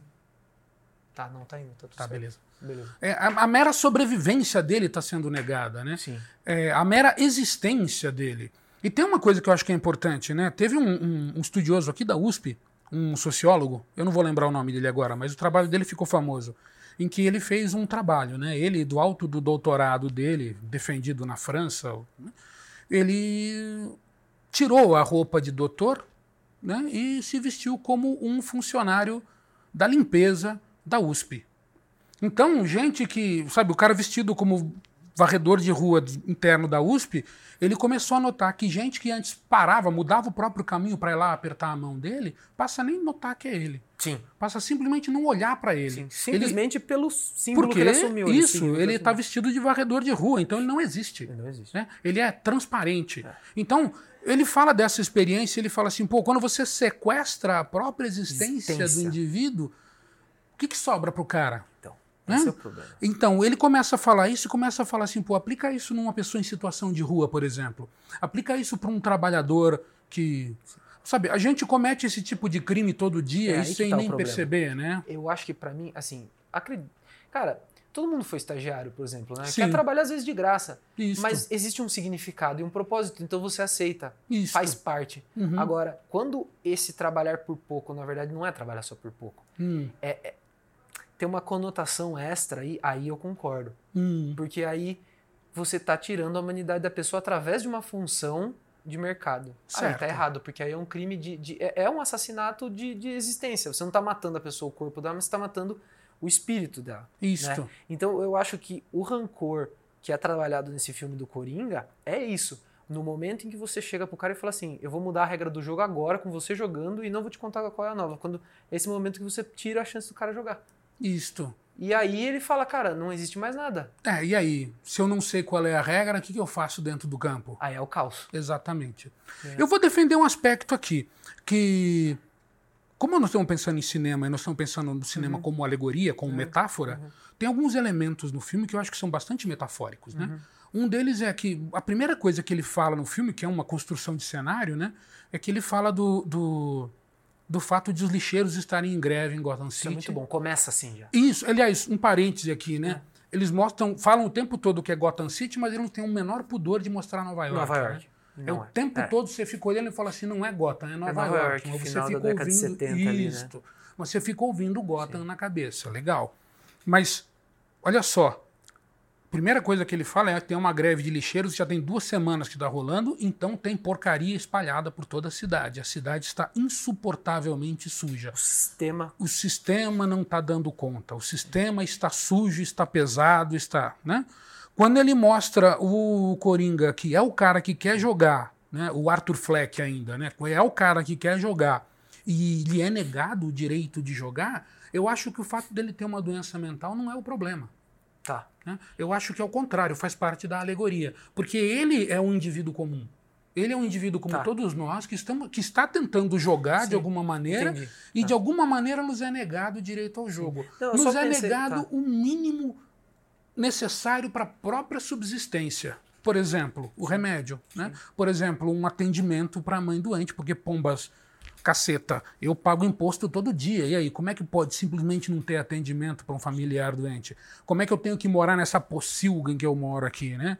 Como é que eu tenho que ficar nesse lugar e nesse, sabe, inseguro, com medo, escuro, né, comendo pouco. O único, o único entretenimento que você tem é um cara que está falando que é isso que você faz. Ali você está falando de um comediante assistindo um comediante na televisão, né? E aquele cara lá dizendo assim que "Ô, quem é bom comediante está no meu programa. Então você tem um cara dizendo que tem uma linha aqui e que você está abaixo Não, dessa e- linha. E é muito bom, né? Porque o cara que é o palhaço, que é o comediante da TV, falando que ele não é um bom palhaço o suficiente. Isto. E o prefeito, né, que vai ser prefeito, que é o Wayne, Uhum. falando que o trabalhador que tá puto e, e, e- e tá descontente é um palhaço. Isto. Ele fala isso. Então, assim, eu não sirvo nem pra ser o palhaço da sociedade, nem pra ser um palhaço de verdade. É, então, Então é muito bom. Quem é o pa... Então o que, que- o que, que ele é? Porque, Isto. né? Então até quando é negado pra ele entrar no jogo, ele fala: "Não, então eu vou pra fora do jogo que eu vou virar artista, eu vou virar o palhaço de verdade, eu vou vestir essa, essa roupa". aliás, o Aí é artista negado tem isso. essa, essa condição, né? Né? O artista é um indivíduo que ele está fora da sociedade. Porque o artista que está dentro da sociedade não está praticando arte, ele está manipulando símbolos com algum, alguma, alguma função É, você tá- comunicacional sim, você tá dentro da essa- sociedade. é, você tá colocando essa arte como Sim. É que a arte tem que ser provocação. A- a- nesse sentido, sim. A arte tem de alguma maneira que provocar a sociedade, tem que de alguma maneira desmascarar o que a sociedade está fazendo de errado. A gente ri, a gente se emociona diante da arte justamente por causa disso. A gente vai ver o exagero da arte de mostrar, sei lá, o, o maluco que dança em cima do carro da polícia Sim. ou o, o, o, o cowboy que você olha e fala assim, esse cara não pode ser de verdade, não existe cowboy desse jeito no nosso tempo. Né? Mas esse exagero é exatamente isso. A arte exagera para tornar a coisa visível. Você poder tornar a pensar, coisa- né? Isso, tornar a coisa. O exagero aguça a percepção Com do indivíduo, né? Sim. Aí você começa a ver o personagem na tela do cinema e você começa a perceber naquela alegoria, naquela obra artística, você começa a perceber o quão semelhante aquilo é às situações que a gente vive no cotidiano. Então isso é que faz você pensar. Você fala assim, aí, estamos nós todos ficando malucos, É, como o Arthur Fleck? é, sim. Então, Então, aí que eu- chegando agora na construção aí né, nessa, nesse background do Coringa, né, que a gente deu esse início dele assim e tal.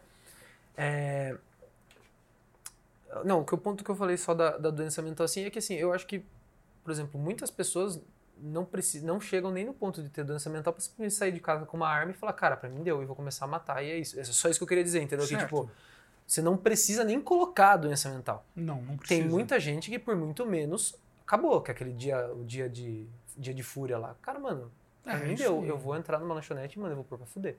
Ou sei lá, vou virar traficante, vou catar uma K-47, é isso, cara, porque isso pelo menos me dá poder. Isto. Eu tô contra o sistema e de quebra eu tô ganhando uma grana. Isto. Muito mais do que eu ganharia sendo um empregado como esperam que eu seja. Que, aliás, é uma, é uma, é uma imposição que é posta sobre o indivíduo com aquele mito do empreendedor, né? Sim. Você tem que dar certo. Você tem que dar certo. Só que daí, se você vai jogar o jogo conforme a regra que te é apresentada, você descobre que você, no máximo, vai ficar no banco. Sim. Né?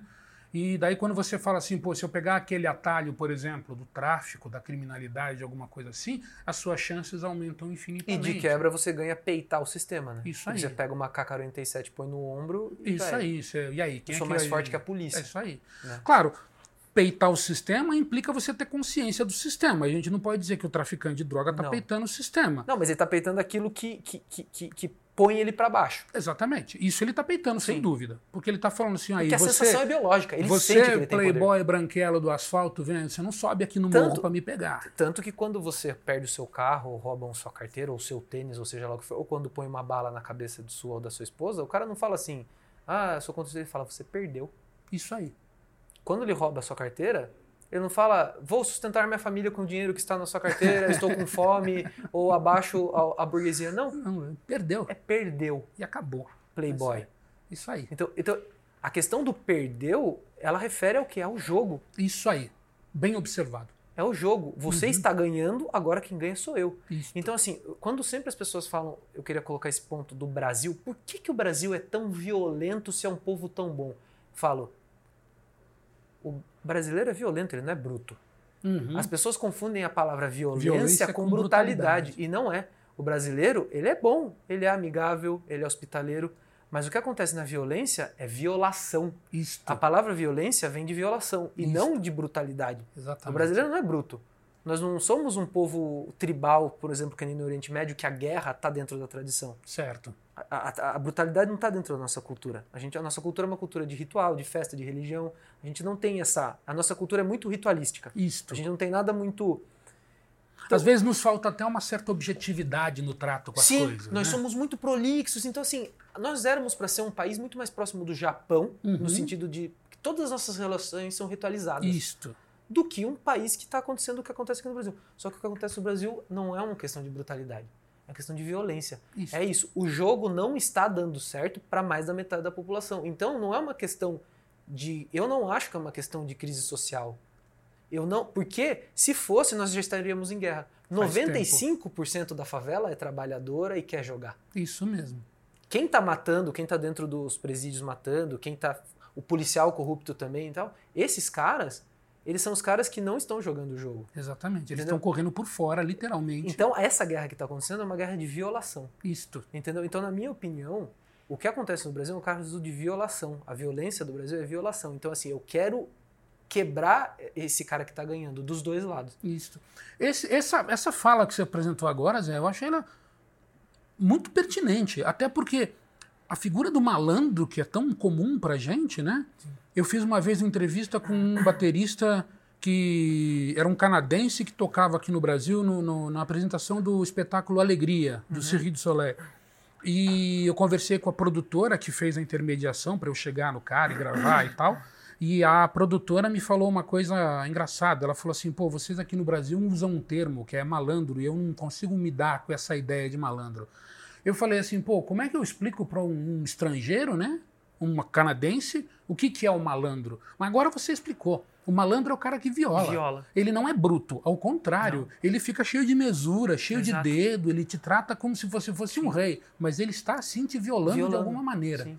E Então, quando assim, você ele vai embora, na hora que ele vai embora, você fala assim, safado, não é que ele me enganou, não é que ele me violou, sim. E isso existe através de todos os estratos sociais. isto. Então, assim, o brasileiro estupra, mas a nossa cultura não é essa cultura igual, por exemplo, da África. Uhum. de mutilação da vagina da mulher, ou que nem no Oriente Médio que a mulher tem que andar coberta. As mulheres andam praticamente nuas na rua do Brasil, Sim. em, muitos, em muitas cidades de praia Sim. e tudo mais. Então, de onde vem esse abuso da violação? Exatamente. Da falta de respeitar o limite. O limite. Então, o Brasil, pra mim, na meu, tanto que. Agora vamos pra filosofia total. Hum. Hermes é tanto o deus do comércio quanto o deus do ladrão, do Isso roubo. mesmo. Porque ele é o deus do quê? Das fronteiras, Isto. dos limites. O Her- Então- Hermes é o borderline, né? O Hermes, pra mim, se tiver um deus pra explicar o Brasil, é o Hermes, que é um país de imigrantes, pessoas que não têm fronteira, né? Isto, É um país de comércio, de prestação de serviço, e é o país do roubo. Também. isto, Porque exatamente. A gente não tem limites. E assim, não é um país em que você rouba e você fala assim, te roubei. Você Não. rouba e fala, perdeu. Perdeu, ou eu, eu aumento a taxa de um negócio, Isto. ou eu deixo. Eu faço um serviço no seu carro e cobro o dobro. Então, Isto. e- então assim, é, uma- é a sociedade, na minha opinião, por isso que eu acho que a gente no Brasil agora, no século XXI, a gente precisa criar uma narrativa própria nossa. Isso é um ponto importante. Eu- o Brasil não tem uma identidade tem que você possa chamar. e- Aliás, a gente pode dizer que nós temos, né? mas que não é exatamente positiva. Não. Que é a identidade do malandro. Do malandro. né? O Jorge bem canta, né? Que para acabar com a malandragem tem que comer e matar todos os otários. E aí, pô, e aí? Porque daí só fica malandro. É, daí é lei do mais esperto. Então. Quer então- dizer, de uma maneira você fala assim, isso não é acabar com a malandragem. Sim. Isso é ser malandro para continuar malandro. Sim. Então, não, é porque daí só sobra o malandro. Se você matar todos os otários, o que, que sobra? só malandro. E daí, quando só tem malandro, ninguém acha que é malandro. Então, isso mesmo. pra Então, acabar olha com a só. malandragem, você mata otário. Ou seja, você, você só muda o nome, né? Isso mesmo. E o que, que você faz? Você fala assim, olha, então, você não pode mais ser pego como otário. Você tem que ser malandro o tempo todo. Então, e por isso que o país, por isso que o nosso país está refém disso, dessa, porque Refém dessa identidade. Dessa identidade, né? A porque- gente tem que construir uma identidade nova para o país a partir não desse valor da malandragem. Apesar de que, sabe, falar que a malandragem é um valor. Mas você acha que precisa? Porque pra mim é o que eu tô falando. Todo Deus tem as duas faces. Sim. A gente deixa, deixa a gente ser um país do Hermes. Hum.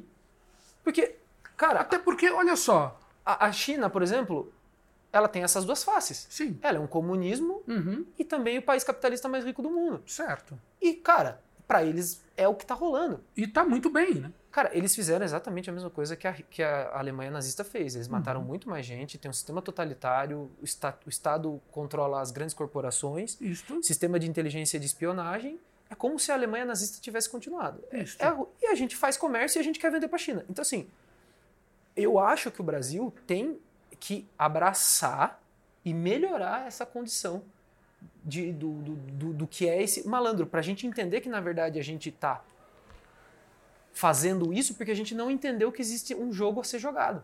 Certo. Porque ninguém ensinou um jogo pro Brasil. Porque Não, a nossa contrário. elite não é a elite burguesa que a gente fala da Europa, tá? É uma elite ruim de bola. É nossa elite demais. é fraca. É fraca demais. A nossa elite é fraca. A gente não tem um proletariado que tem noção da injustiça que está acontecendo com ele. Isto. Ah, você fala, não, tem sim, cara. Não tem, cara. aqui no ABC Paulista, no Rio de Janeiro, mas, cara, tem um resto de uma vastidão do Brasil profundo aí, que faz mais de 100 milhões de habitantes, que nem sabe o jogo que está sendo jogado. Isso, que não faz ideia do que está acontecendo. Né? O Carlos Fuentes, ele era ensaísta e jornalista mexicano. Ele tem um livro muito legal que se chama O Espelho Enterrado.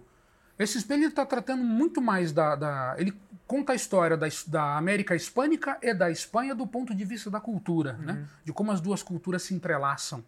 E ele, para mim, ele foi muito legal porque minha mãe é espanhola, eu tenho ascendência espanhola. Então, para mim, foi muito legal porque, pô, eu, apesar da ascendência espanhola, eu moro aqui na América Latina, né? Então, para mim, foi muito divertido de ler o livro. Mas para o Brasil como um todo, tem uma observação dele que eu acho sensacional. No final do livro, o último capítulo chama Perspectivas para a América Latina. Ele tem um único parágrafo que ele cita o Brasil no livro inteiro. E ele fala assim: ó, os três principais países da América Latina são, nessa ordem, Brasil, Argentina e México. né? Aí ele fala assim: de lá para cá, o México tem um Estado paternalista, um Estado forte, né, paternalista, e uma sociedade civil desorganizada, fraca. né? Então, esse paternalismo do Estado é o que, pô, a sociedade civil não se organiza, o Estado tem que assumir. Ah, São só dois partidos ali, né? Uma É, é meio- uma coisa assim. palhaçada E o. Estado tem que prover para a população. Isso não é bom para a democracia. Não. A Argentina tem a situação inversa. Tem a sociedade civil organizada, a gente vê ah, Las Madres de Mayo, nós vemos estão- panelaço. Estão destruindo tudo o tempo Quebram inteiro. Tão- tudo o são tempo os franceses aqui do, do sul. Isto. Estão na praça o tempo inteiro. E o Estado é fraco. Então, toda vez que o Estado tem que falar de alguma mudança, tem que falar de alguma coisa, ele tem que tomar uma atitude autoritária. Sim. Também não é bom para a democracia. E daí ele fala do Brasil. E o Brasil é surreal. Porque parece que Estado e sociedade civil não se relacionam. É uma sociedade civil que é governada por um outro Estado, que eu não sei qual é, e um Estado que governa uma sociedade civil que ninguém sabe qual é. Sim. A gente vê, por É muito exemplo. ritualístico. É, É um extremamente muito ritualístico. assim, é. As nossas discussões sobre, sobre é, doutrinação dentro das nossas escolas hoje é impressionante. Você parou para ver se alguém sabe alguma coisa sobre a história do comunismo? Não. Nós damos aula para o pessoal que sai do, do, do, do- do ensino médio e vem para a faculdade, correto? E olha só o que, que acontece. Nada, o pessoal não sabe nada. Como é que você vai falar para esses caras que eles estão doutrinados? Não são doutrinados, eles simplesmente não têm estudo. Mas olha só, ainda assim a gente engole essa conversa de doutrinação.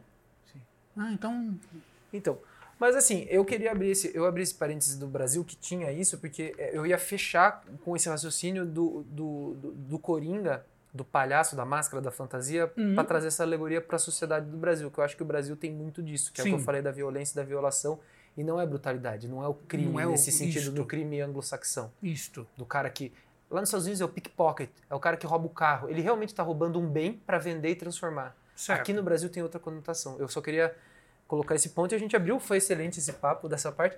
Mas assim, então a gente cobriu Hollywood e o Coringa a gente está se dirigindo agora para a conclusão, Hum, mas não tem tempo, vamos embora. certo.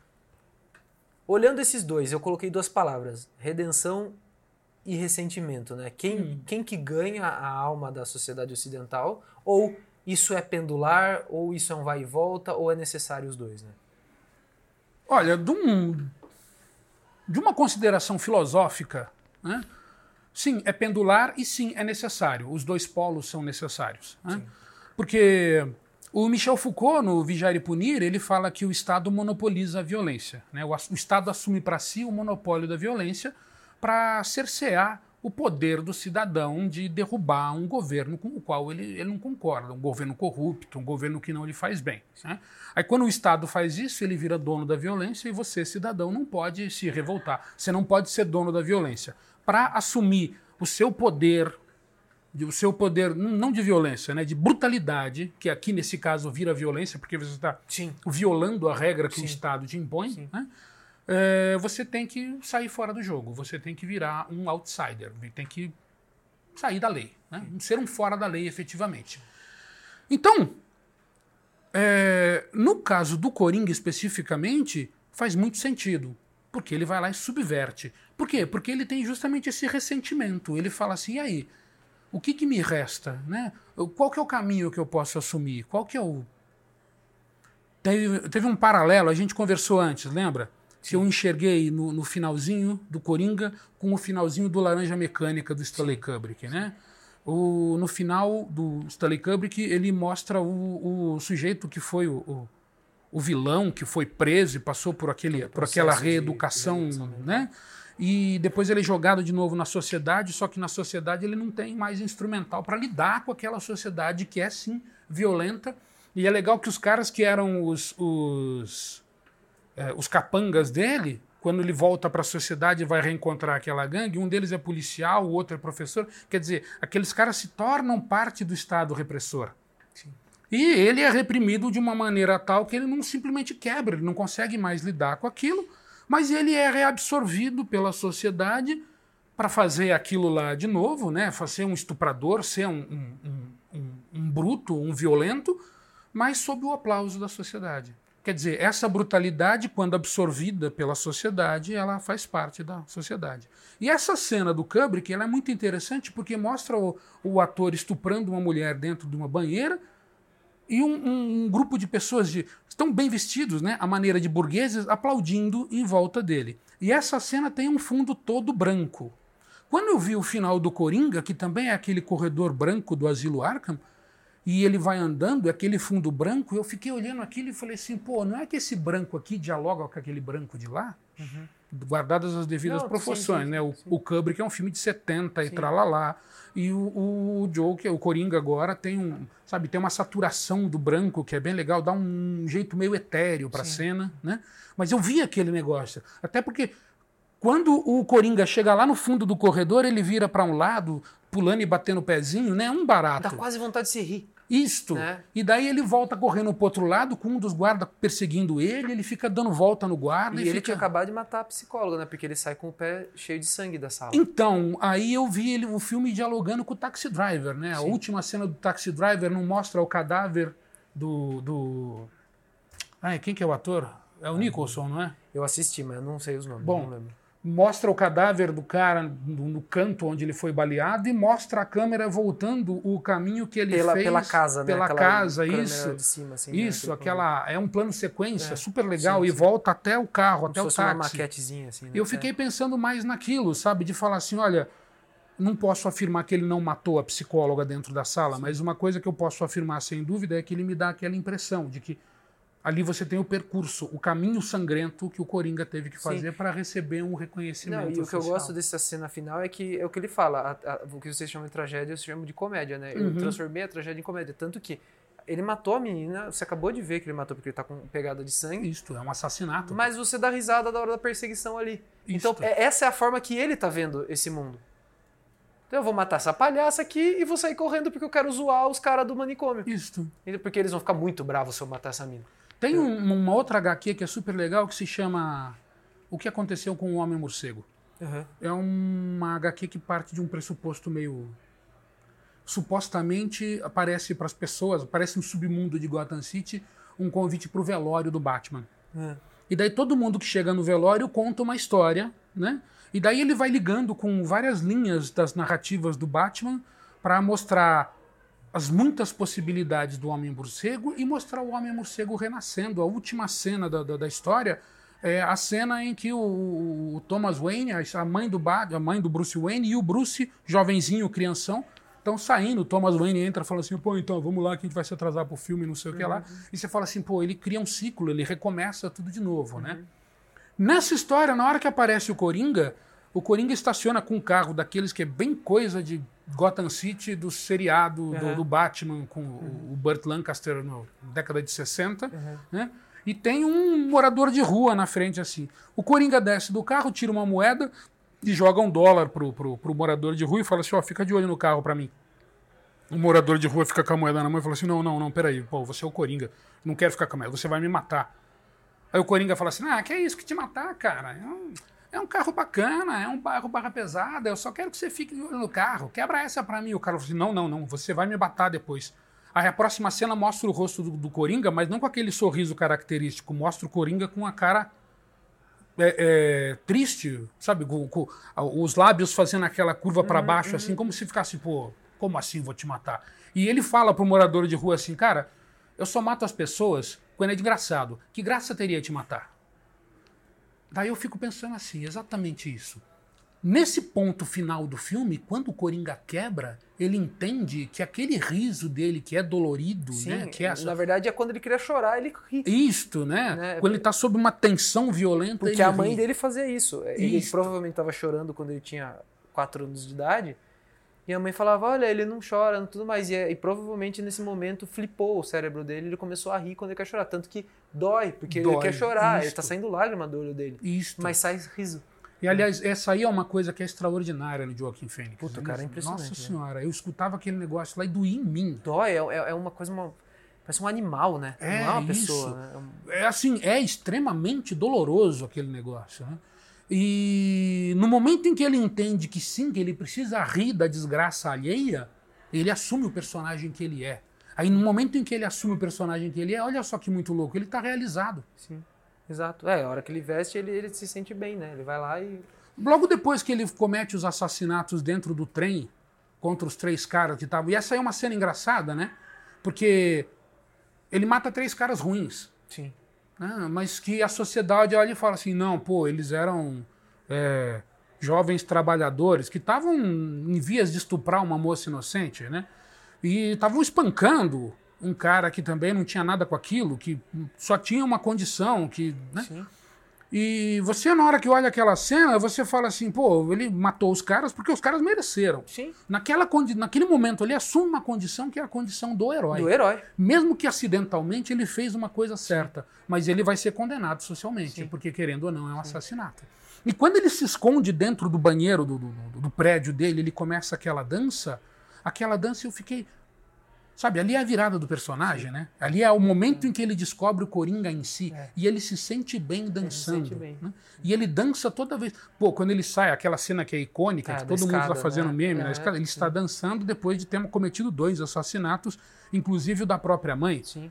Para a cultura grega, qualquer crime é, é- é explicável, talvez até justificável, exceto o assassinato Não, da do mãe. pai, é, do pai e mãe, isso. Isto. O, o da mãe Da mãe, especificamente. sim, sim. Do pai você até fala Sim, assim, sim, vai, sim. o cara deve ter os seus motivos, mas Sim, da você mãe não, não. pode matar a mãe. sim. A mãe não. A mãe você vai pra forca e acabou. né? Ah, mas a minha mãe era um monstro, um tijolo, que era um bicho s- sarcástico, monstruoso, acabou com a minha vida. Problema seu, velho. Ela é sua mãe. Então não se toca na mãe e acabou. E depois, mesmo depois disso, ele tá lá dançando, né? E na cena em que ele entra pro talk show, que ele entra dançando, no momento em que ele entra dançando ali, ele é assustador, né? Muito, porque ele é imprevisível. E o que eu achei incrível desse filme é que você sente a aflição o tempo inteiro, né? Isso. Então você tá ali com o Robert De Niro, você tá, caralho, meu, tem um cara maluco aqui. É. Tipo, o que eu faço com esse cara? Preciso, preciso render o bloco até acabar e tirar ele daqui, né? Então, você sente. Eu acho que o Robert De Niro nessa, nessa, o Robert De Niro também foi um Nossa, filme impressionante bem dele demais, também, né? bem. É, mas nessa cena ele, ele mantém uma, o personagem dele mantém uma, uma, uma prepotência, né? Ele fica, parece que ele tá o tempo todo tirando barato do Sim. cara. Um cara que está diante dele, que está em sofrimento, e você tem o, o, o- o sancionador da sociedade, Sim. o cara que fala quem é bom comediante Sim, ou ele, não. ele é o juiz ali, né? Isto, É, né? E ele tá falando assim, mas quem que é esse cara? O que, que esse cara pode fazer comigo? Né? Até o momento que ele efetivamente faz. Exato. Né? E no momento em que ele efetivamente faz, eu como espectador, sabe, eu fico naquela assim, pô, foi um assassinato, um assassinato covarde, aliás, Foi. porque você entrou armado numa situação em que ninguém mais estava tava, armado sim. e você atirou no cara sem aviso, sem chance de defesa, sem nada disso. Mas ao mesmo tempo você fala assim, ele mereceu. Sim, é, é- é- então, é a construção que o filme faz. é essa questão que eu quero fazer, que eu, que eu quis levantar. Ele é o Merlin, ele é o Charles Manson. Isso mesmo. Ele é o Charles Manson, ele tá atacando o sistema, ele é um doente mental que queria ser artista, é exatamente a descrição do Charles Manson. Tipo, ele queria ser um artista frustrado, não conseguiu e, e- e começou a agir, ele matava, ele tudo mais assim. E ele quer atacar pessoas da mídia porque ele acredita que a mídia americana é a razão assim do problema, tal. Então ele quer tratar com violência essa mídia que vi- viola o, o- o cidadão de bem e tal. Então essa esse é o fechamento do raciocínio. Tipo, esse pistão, né, que a gente estava conversando, o pistão Sim. do ressentimento e redenção é o que move a sociedade porque não dá para viver se- sem os dois e os dois extremos são negativos, né? Porque É. os dois viram vilões, né? Se você leva o cowboy ao máximo é o Thomas Wayne, é o Trump. Isto. né? Se você Se levar você leva o- o- esse justiceiro, esse Robin Hood, vamos Isto. falar, ao máximo ele vira o Coringa, ele vira o, o Charles Manson. Isso mesmo. né? Então, olha só, a sociedade ela precisa se mover num meio termo de normalidade, né? Dentro de uma média. Uhum. Eu não considero a média uma coisa tão positiva assim, né? Porque o mediano é o medíocre. Sim. né? O medíocre você fica, pô, mas e aí? Onde é que vai? Onde é que fica o, o ser especial? Onde é que fica o superdotado? Então, mas- Onde é que fica o verdadeiro artista, aquele cara que consegue expressar o inexprimível pela sociedade? É, claro, a média tem um- uma coisa interessante, né? Porque você cria um padrão, tem. Eu entendo isso quase como um, um- um conto, né? Mas é uma política finlandesa de que todo mundo, toda criança que nasce, não importa a classe social dela, recebe uma caixa de papelão com a, a- a primeira cesta básica dela. A caixa de papelão, inclusive, serve como berço. Sim, né? sim, sim. Porque a caixa de papelão ela é isolante térmica e ajuda a criança a dormir bem. E, pô, supostamente isso cria um sentimento de igualdade, na Igualdade, nação sim. toda, né?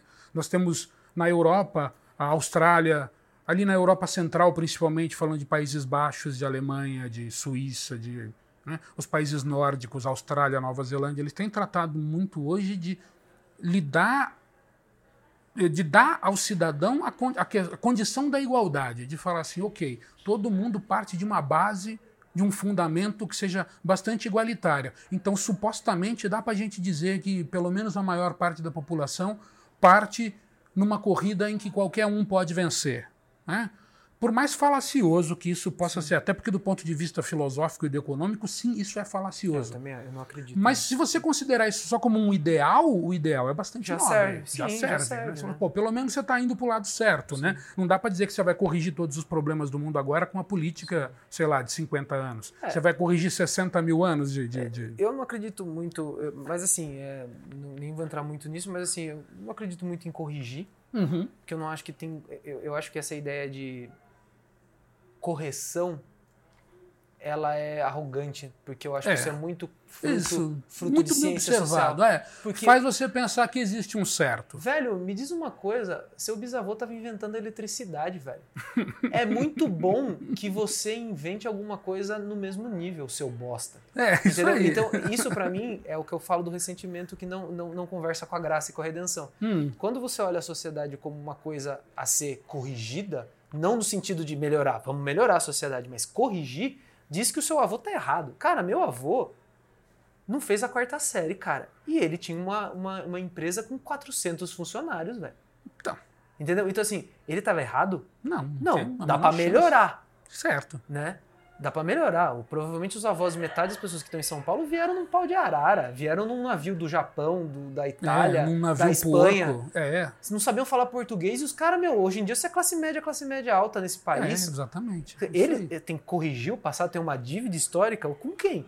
Né? Então, assim, Então, é que a dívida histórica não é com é, dessas pessoas com alguma coisa, até porque É. essas pessoas, boa parte delas também chegam aqui, chegaram aqui no Brasil enganados. o exato. meu avô, quando ele chegou para se, se voluntariou para a imigração lá na sim, Espanha, foi enganado. foi enganado, porque falaram para ele que ia ter terra para todo e ele mundo virava aqui. escravo branco aqui. Isso aí, né? Sim. Mas olha só, como, como nação, e isso é uma coisa interessante, porque faz um coletivo, que somos todos nós, o Brasil, como nação, nós temos uma dívida histórica conosco mesmos. Conosco mesmo. Isso aí, aí. sim. Não- Com Até- todos. Concordo. Isto, com todos. Nós temos que debater a questão do nosso racismo, Sim. que é endêmico e sistêmico. Nós temos que debater as nossas questões de, de misoginia. Nós temos que debater o nosso machismo Nosso patriarcalista. Estado, como ele tá o nosso Estado, que funciona. ele é endemicamente corrupto, que é uma corrupção e uma ineficiência que já vem do, do- da colônia. Né? Pô, imagina um país onde você. Uma, uma nação que é a força motriz econômica de uma metrópole lá do outro lado do oceano, que não tem eira nem beira, que não tem lei, que não tem. Você chega aqui só porque você é o mais É um forte, você é o, é o- é o vice-rei. Pô, é um faroeste, né? E aí? Mas olha só, o país foi construído dessa maneira. Né? Dá pra gente falar de um gigante com pés de barro? Dá, mas putz grilo, o barro tá firme lá, né? Sim, a gente precisa melhorar. Precisa. Porque, o- pra mim, o que eu ia dizer desse negócio da correção é assim, você você destrói alguma coisa pra colocar. E na minha visão, o erro do Brasil é isso, que o Brasil, em 100 anos, foi reinventado umas cinco vezes, Ah, sim. né? Porque você fica com essa... que sempre quem chega sabe a solução. Como se tivesse que ter uma solução. E não simplesmente a gente melhorar, É isso aí. né? Melhorar como, como Nós somos pessoa. o que somos, né? né? Se você fez pós, faça mestrado. Se você tem só o ensino básico, faça mais. Se você tem um filho, cuide dele. Se você tem um emprego, te- tente ser promovido. É isso, né? Talvez uma questão que eu acho que a gente precisa de fato corrigir é a nossa relação com o respeito. Sim. Eu acho que nós, como brasileiros, como nação, a gente falta Respeito. com o respeito o tempo todo com o outro. É a coisa do malandro, que é violento. Carnaval também, a festa, a maior festa do nosso país é a total perca, perda de respeito. Então, o carnaval é um. Até eu vou no sentido, defender. no, no sentido, eu tô falando assim, é a celebração do, do- do- da não mesura. Né? Então, o carnaval a gente precisa defender de uma maneira que é bastante simbólica, na verdade, né? Para um país que é bastante simbólico, porque o, o, o Gilberto Duran, estudioso do imaginário, eu falei agora há pouco, ele fala que é importante a gente ter celebrações dionisíacas, porque essa celebração da absoluta falta de ordem é o que Ajuda. justifica a haver uma a ordem. ordem, né? o Apolo, né? Claro, Sim. você traz isso pro filme, né? É o fato de você ter o Coringa que o vai Batman. justificar a existência do Batman. que No é- filme, eu acho que isso é construído de uma maneira bem legal, né? Sim. Eu acho que se a gente pegar aquele Coringa feito pelo Tim Burton em 1989, com o Jack Nicholson no, no papel de Coringa, o Jack Nicholson também bota pra fuder no Nossa, filme. demais. E o Michael Keaton, eu fico olhando pro Michael Keaton e falando, que diabo ele tá fazendo aí nessa não porcaria? sabe o que Ele tá não tá lá, sabe, né? não Ele tá- não é o não Batman, Batman, caramba. não é. E se você pega já desde aquele momento até o, o que a gente vive hoje, é, é, você tem isso, né? Naquele filme de 89, o próprio Coringa assassina os pais do Bruce Sim. Wayne, né? Nesse Coringa de Eles 2019. nascem no mesmo dia, né? Isso, exatamente. Eles nascem no mesmo dia. E olha só, o Coringa, o Arthur Fleck, não está lá na cena do crime. Mas tem um cara com máscara de palhaço que vai lá. Então, olha só. De alguma maneira, sim, o Coringa perpetrou aquele, que, aquele crime. Então O é caos, isso aí. né? né? E eu acho extremamente significativo o fato de que, é, no momento em que a psicóloga dentro do asilo Arkham pergunta para ele assim, o que, que você está pensando, ele fala que é uma piada. Ah, é Você que eu lembrei de entender. uma piada. Aí a moça pergunta, e você não pode me contar a piada? Aí ele lembra, né, vem na cabeça dele uma imagem que ele não viu, né? A imagem do Bruce Wayne sozinho entre os cadáveres dos pais. E ele fala para a mulher assim, ah, você não entenderia. Né? Não, essa cena eu acho ela, sabe, uma montagem extraordinária. Eu fico, porra, olha aí, bicho, não é, não é que é isso mesmo? Acho que a maior piada do Coringa é o Batman. Isso mesmo. Né? Então fecha de uma forma incrível, que é o caos dando origem à ordem, a ordem dando origem ao caos. Isso mesmo. Que é você que não eu- pode ter só caos, você tem que ter ordem de alguma maneira. Mas você só vai ter o sujeito que vem impor ordem Sim. se você tiver uma situação de caos. Quer dizer, o herói é dependente de você ter um Sim. vilão. Se você Então- não tem um vilão para. Você não tem necessidade de um herói. É, acho que com isso a gente consegue fechar o podcast hoje, que na verdade é a resposta para a pergunta, né? Quem leva a alma da sociedade ocidental? O ressentimento ou a redenção? Os dois, né? Porque é o mito, na verdade, isso que a gente está conversando, é o mito dos dois irmãos, dos irmãos rivais, né? Isso. Que é tipo Caim e Abel, Seth e Osíris, Apolo e Dionísio, Batman e Coringa, Coringa. Thor e Loki Isto. né? Então, são essas duas forças motrizes, né, que é o caos e a ordem, que levam a sociedade e movem a sociedade pendularmente, né? Isto. Então, meus amiguinhos, não sejam enganados pelo que você vê por aí, que nós precisamos do yin e yang, né? A gente precisa do, do caos e da ordem, da, da luz e da sombra aí. Meu, porque também se você escolher só um dos dois, você está indo pro fanatismo e pro fundamentalismo, né? É, então, esse é o ponto, né? O ser humano, ele, ele naturalmente tende ao equilíbrio, né? Quando começa a faltar água no sistema, o seu corpo não fala assim, "Ô, você está com sede, garganta seca, uma, se você ficar muito tempo sem beber água, você começa a ter uma leve dor de cabeça. Então o corpo fala assim, você está em desequilíbrio, você Exato. precisa voltar ao equilíbrio. Então esse equilíbrio que é tão biológico, tão natural, a gente precisa aplicar isso na sociedade. Isso vai nos levar a pensar nas nossas desigualdades, não só as brasileiras, as mundiais, né?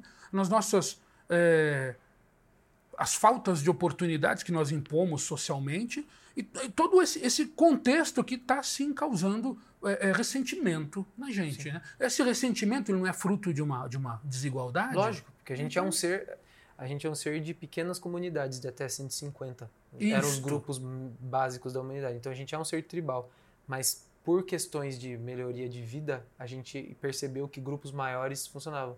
Só que o nosso corpo é feito para funcionar em grupo de 150.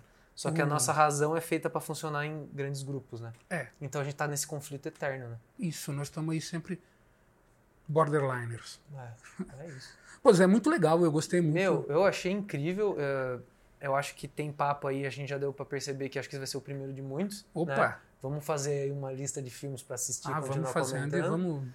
Eu queria agradecer muito É um a- prazer. A, sua participação. Eu tava ansioso por esse. A gente tá falando há muito tempo já, Ah, sim, já mas eu não imaginava que ia ficar tão legal assim. Eu Pô, tive bom. insights aqui enquanto. Eu tentei pautar ao máximo, roteirizar ao máximo, mas caiu um monte de ficha aqui que não, não tinha caído ainda, até antes mesmo a gente sentar pra conversar. Então fica o meu convite pros próximos já. Opa, sempre que eu puder, cara. e se você tiver ideia, passa pra gente que a gente já faz a pauta aqui. Legal. E pra vocês que estão ouvindo, você tem um contato, Facebook, Instagram aí pra. Olha, eu tenho só um perfil no Facebook, é andré.campos.carvalho. É, Eu, eu sou meio offline, eu não tenho Instagram, Ah, eu não legal. tenho Twitter, eu não tenho não é nada disso. certo você. E no Facebook eu só posto bobagem. Então tá. então, Então, se você quiser trocar uma ideia com o André, você vai ter que vir aqui na Melier. Ele tá fazendo uns cursos livres aqui na Melier isso, também. estou dando um curso de extensão sobre semiótica. É, eu trabalho bastante com essa coisa da semiótica com dois vieses, né? Eu trabalho com a semiótica do Charles Sanders Peirce e trabalho com a semiótica do Algida Julien Greimar. E, pô, eu acho que as duas coisas elas não dialogam, essas duas semióticas não dialogam entre si, Sim. mas elas são duas ferramentas muito interessantes. E com o que a gente né? faz aqui na Melies, né, que é justamente lidar com imagens e lidar com narrativas, eu acho que são ferramentas importantíssimas. Ah, eu vou fazer esse curso aí, eu tô esperando. Quando que é o próximo? Quando começa o próximo? No próximo semestre vai ter um que a gente provavelmente vai colocar durante a semana à noite. Beleza, eu vou começar esse curso aí, se Deus quiser. Então, meu, queria agradecer de novo. De nada. Pessoal, prazer. com- Bom, prazer foi meu. Portelinha não estava presente hoje porque ele foi dar uma aula, então ele fez a intro para vocês maravilhosamente, como ele sempre faz.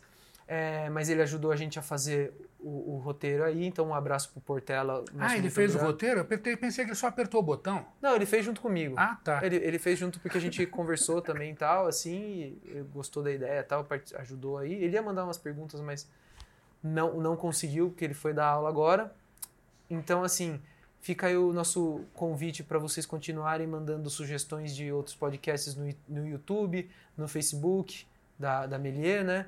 E também no meu Instagram, no do Portela, que a gente já passou para vocês. Mandem, mandem sugestões, mandem comentários e podem mandar o seu abraço aí, vamos fechar. Opa, não, eu só agradeço vocês, é, agradeço o Portela, agradeço o pessoal aqui na Melies, que é sempre divertido estar aqui. Ótimo. Aos meus alunos, todos vocês, obrigado. Vocês me toleram nas aulas, saibam que isso é muito importante. E, gente, sempre que for possível, sempre que vocês quiserem, me avisa que eu tô nessa. Então, beleza, pessoal. Aqui fica o meu abraço com bastante jazz, bastante intelectualidade para vocês. E fiquem com Deus, viu? Tchau.